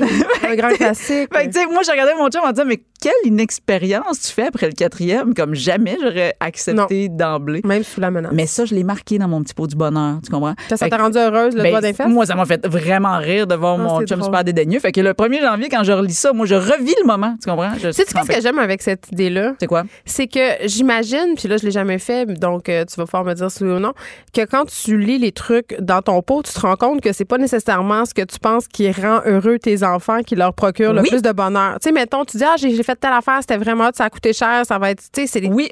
Ça a l'air cliché à dire, mais tu te rends compte peut-être que c'est une fois que tu es allé à l'épicerie avec eux autres. Eh, vraiment, c'est vraiment ça. C'est quand, écoute, ma vie, elle avait fait comment, oui, tu trouves. Euh, un moment donné, j'avais fait un road trip euh, cet été avec mes enfants, puis on est allé manger une patate frite dans un stand de Trois-Rivières. Mais ça, c'est hot, là. Mais c'était, tu sais, moi, je veux dire, zéro, j'aurais, tu sais, je veux dire, on avait faim. Écologique. Mais, qu'est-ce qui est pas écologique? Faire un road trip. Ouais, non, non, mais excuse-moi. Greta, moi, je, elle veut pas. Greta, elle veut pas jamais que tu fasses un road trip. Je sais pas en avion, pourquoi? T'étais-tu en auto électrique? Non, j'étais pas en auto électrique. Mais j'avais combiné plein d'affaires à faire en même temps. acheté un crédit carbone? Oh, Colin, là, tu me rends. C'est ça. Ah, c'est ça, hein? Toi, c'est, tu- c'est ça que tu fais. Tu culpabilises les autres. Non, moi, je, je suis cohérente. On n'a pas été capable de taper deux secondes. Fait que ça, c'était la première résolution. Mais j'aime ça quand. Mais on peut, je pense que c'est une bonne prise de conscience, puis c'est un beau petit moment de doux. Oui, mais ça, tu vois, puis. On donc, en a besoin. Ce n'est pas une, je répète, ce n'est pas une charge mentale. Il faut juste que tu l'installes une fois, puis après Tu ça, le tu laisses ça là. Ah, c'est une bonne idée, je vais le faire. Même si vous en avez juste trois, dans Hey, je vais le faire. Ben, fais-le, puis moi, je vais être encore ici. Je pourrais le faire avec les auditeurs. On pourrait faire une genre du bonheur virtuel. Pour une Yeah! qui vous rend content. Voilà. Une chronique de Denise Bombardier, par exemple. Continuons, deuxième truc. Deuxième truc, ça, ça va avoir un effet collatéral sur la famille, puis on va parler d'argent. OK, là, je sais, c'est weird. Là, c'est, j'ai le pot du bonheur, puis j'ai aussi le pot d'argent. OK? Ça, j'aime ça, ça me rend heureuse pour là. Moi, euh, moi, ce pot-là, il me rend très, très, très heureuse. OK? Euh, pour vrai, ce pot-là, c'est le pot que. Parce que moi, c'est encore relié au temps des fêtes. Moi, j'ai ça être endetté dans la vie. J'achète pas cadeau à mes enfants. Mais, tu sais, le temps des fêtes, c'est quand même des dépenses de. On va à un party, on achète plein de bouffe, on, on voyage. Ah ouais. Fait qu'il y a des dépenses de plus dans ce mois-là, puis j'ai ça être endetté. Fait que. Puis je gagne pas de l'argent beaucoup tout d'un coup en décembre. Fait que. euh, le pot du bonheur, c'est pas mon idée. Je l'ai piqué sur Internet, mais j'en parle pareil. C'est qu'à chaque semaine. Le pot de l'argent. Le pot d'argent. Excuse-moi. Hey, une chance, t'écoutes. Une chance, ça paraît pas, mais t'écoutes. Euh, le pot d'argent. parce que je magasine en ligne pendant que tu me parles que j'écoute pas. Je le sais, je t'es multitask. Le pot d'argent, c'est qu'à chaque semaine, tu mets le montant d'argent qui correspond au nombre de semaines qu'on est rendu. Là, je vais te le dire en français. OK? Oui, c'est ça. Première semaine, tu mets une pièce. Deuxième semaine, tu mets deux pièces. Troisième semaine, là, Je comprends. t'as compris. Bon, fait, Fait qu'à un moment donné, tu mets 52 piastres? ben, un moment donné, tu mets 52 pièces. Là, moi, je vais être honnête. Si, si tu réussis à tout mettre, tu te retrouves avec 1378 pièces à la fin de l'année. C'est quand même hot. C'est quand même hot. Je suis honnête, j'ai jamais réussi à le faire jusqu'au bout. Mais j'ai réussi à le faire genre jusqu'à l'automne, assez loin dans l'automne, pour que maintenant je suis debt free. J'ai jamais, moi, mon temps des fêtes arrive. Hey, c'est tellement une bonne idée, c'est vraiment la bonne idée. Si t'es hot puis que t'as full cash, commence-le à l'envers. Il y en a qui, tu sais, commence-le comme en faisant 52, 51, puis tu descends comme ça. Mais ton chum le ça- fait-tu aussi?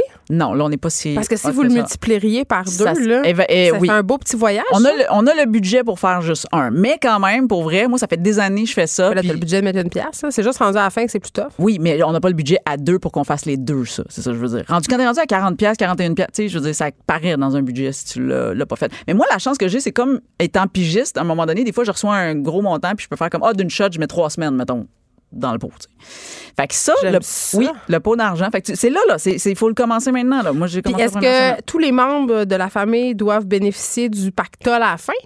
Qu'est-ce que tu veux dire? Non, Ben, ben- là, mettons, vous ramassez, tu m'as dit 1300, là, mettons, c'est- dans la dans l'éthique du pot d'argent, est-ce que toute la famille euh, doit bénéficier du, du profit ou tu me dis euh, c'est pour payer mes dettes parce que c'est ça que tu m'as dit? Ben, euh, en fait, c'est parce que moi, je le correspond, je le dis en famille parce que c'est dans le temps des fêtes. Fait que c'est, c'est ce qui nous permet d'aller au resto, c'est ce qui nous permet de, tu sais, qu'on va au cinéma. on va- cagnotte des fêtes. C'est notre cagnotte des fêtes. Mais ça pourrait être ce que tu veux, là. Mais nous, c'est notre cagnotte des fêtes. Fait que oui, c'est comme, ça rebondit sur la famille par, c'est pour ça que j'ai dit par effet collatéral. C'est fou ce que la pauvreté, ça fait faire. Absolument. ça, ça développe la créativité.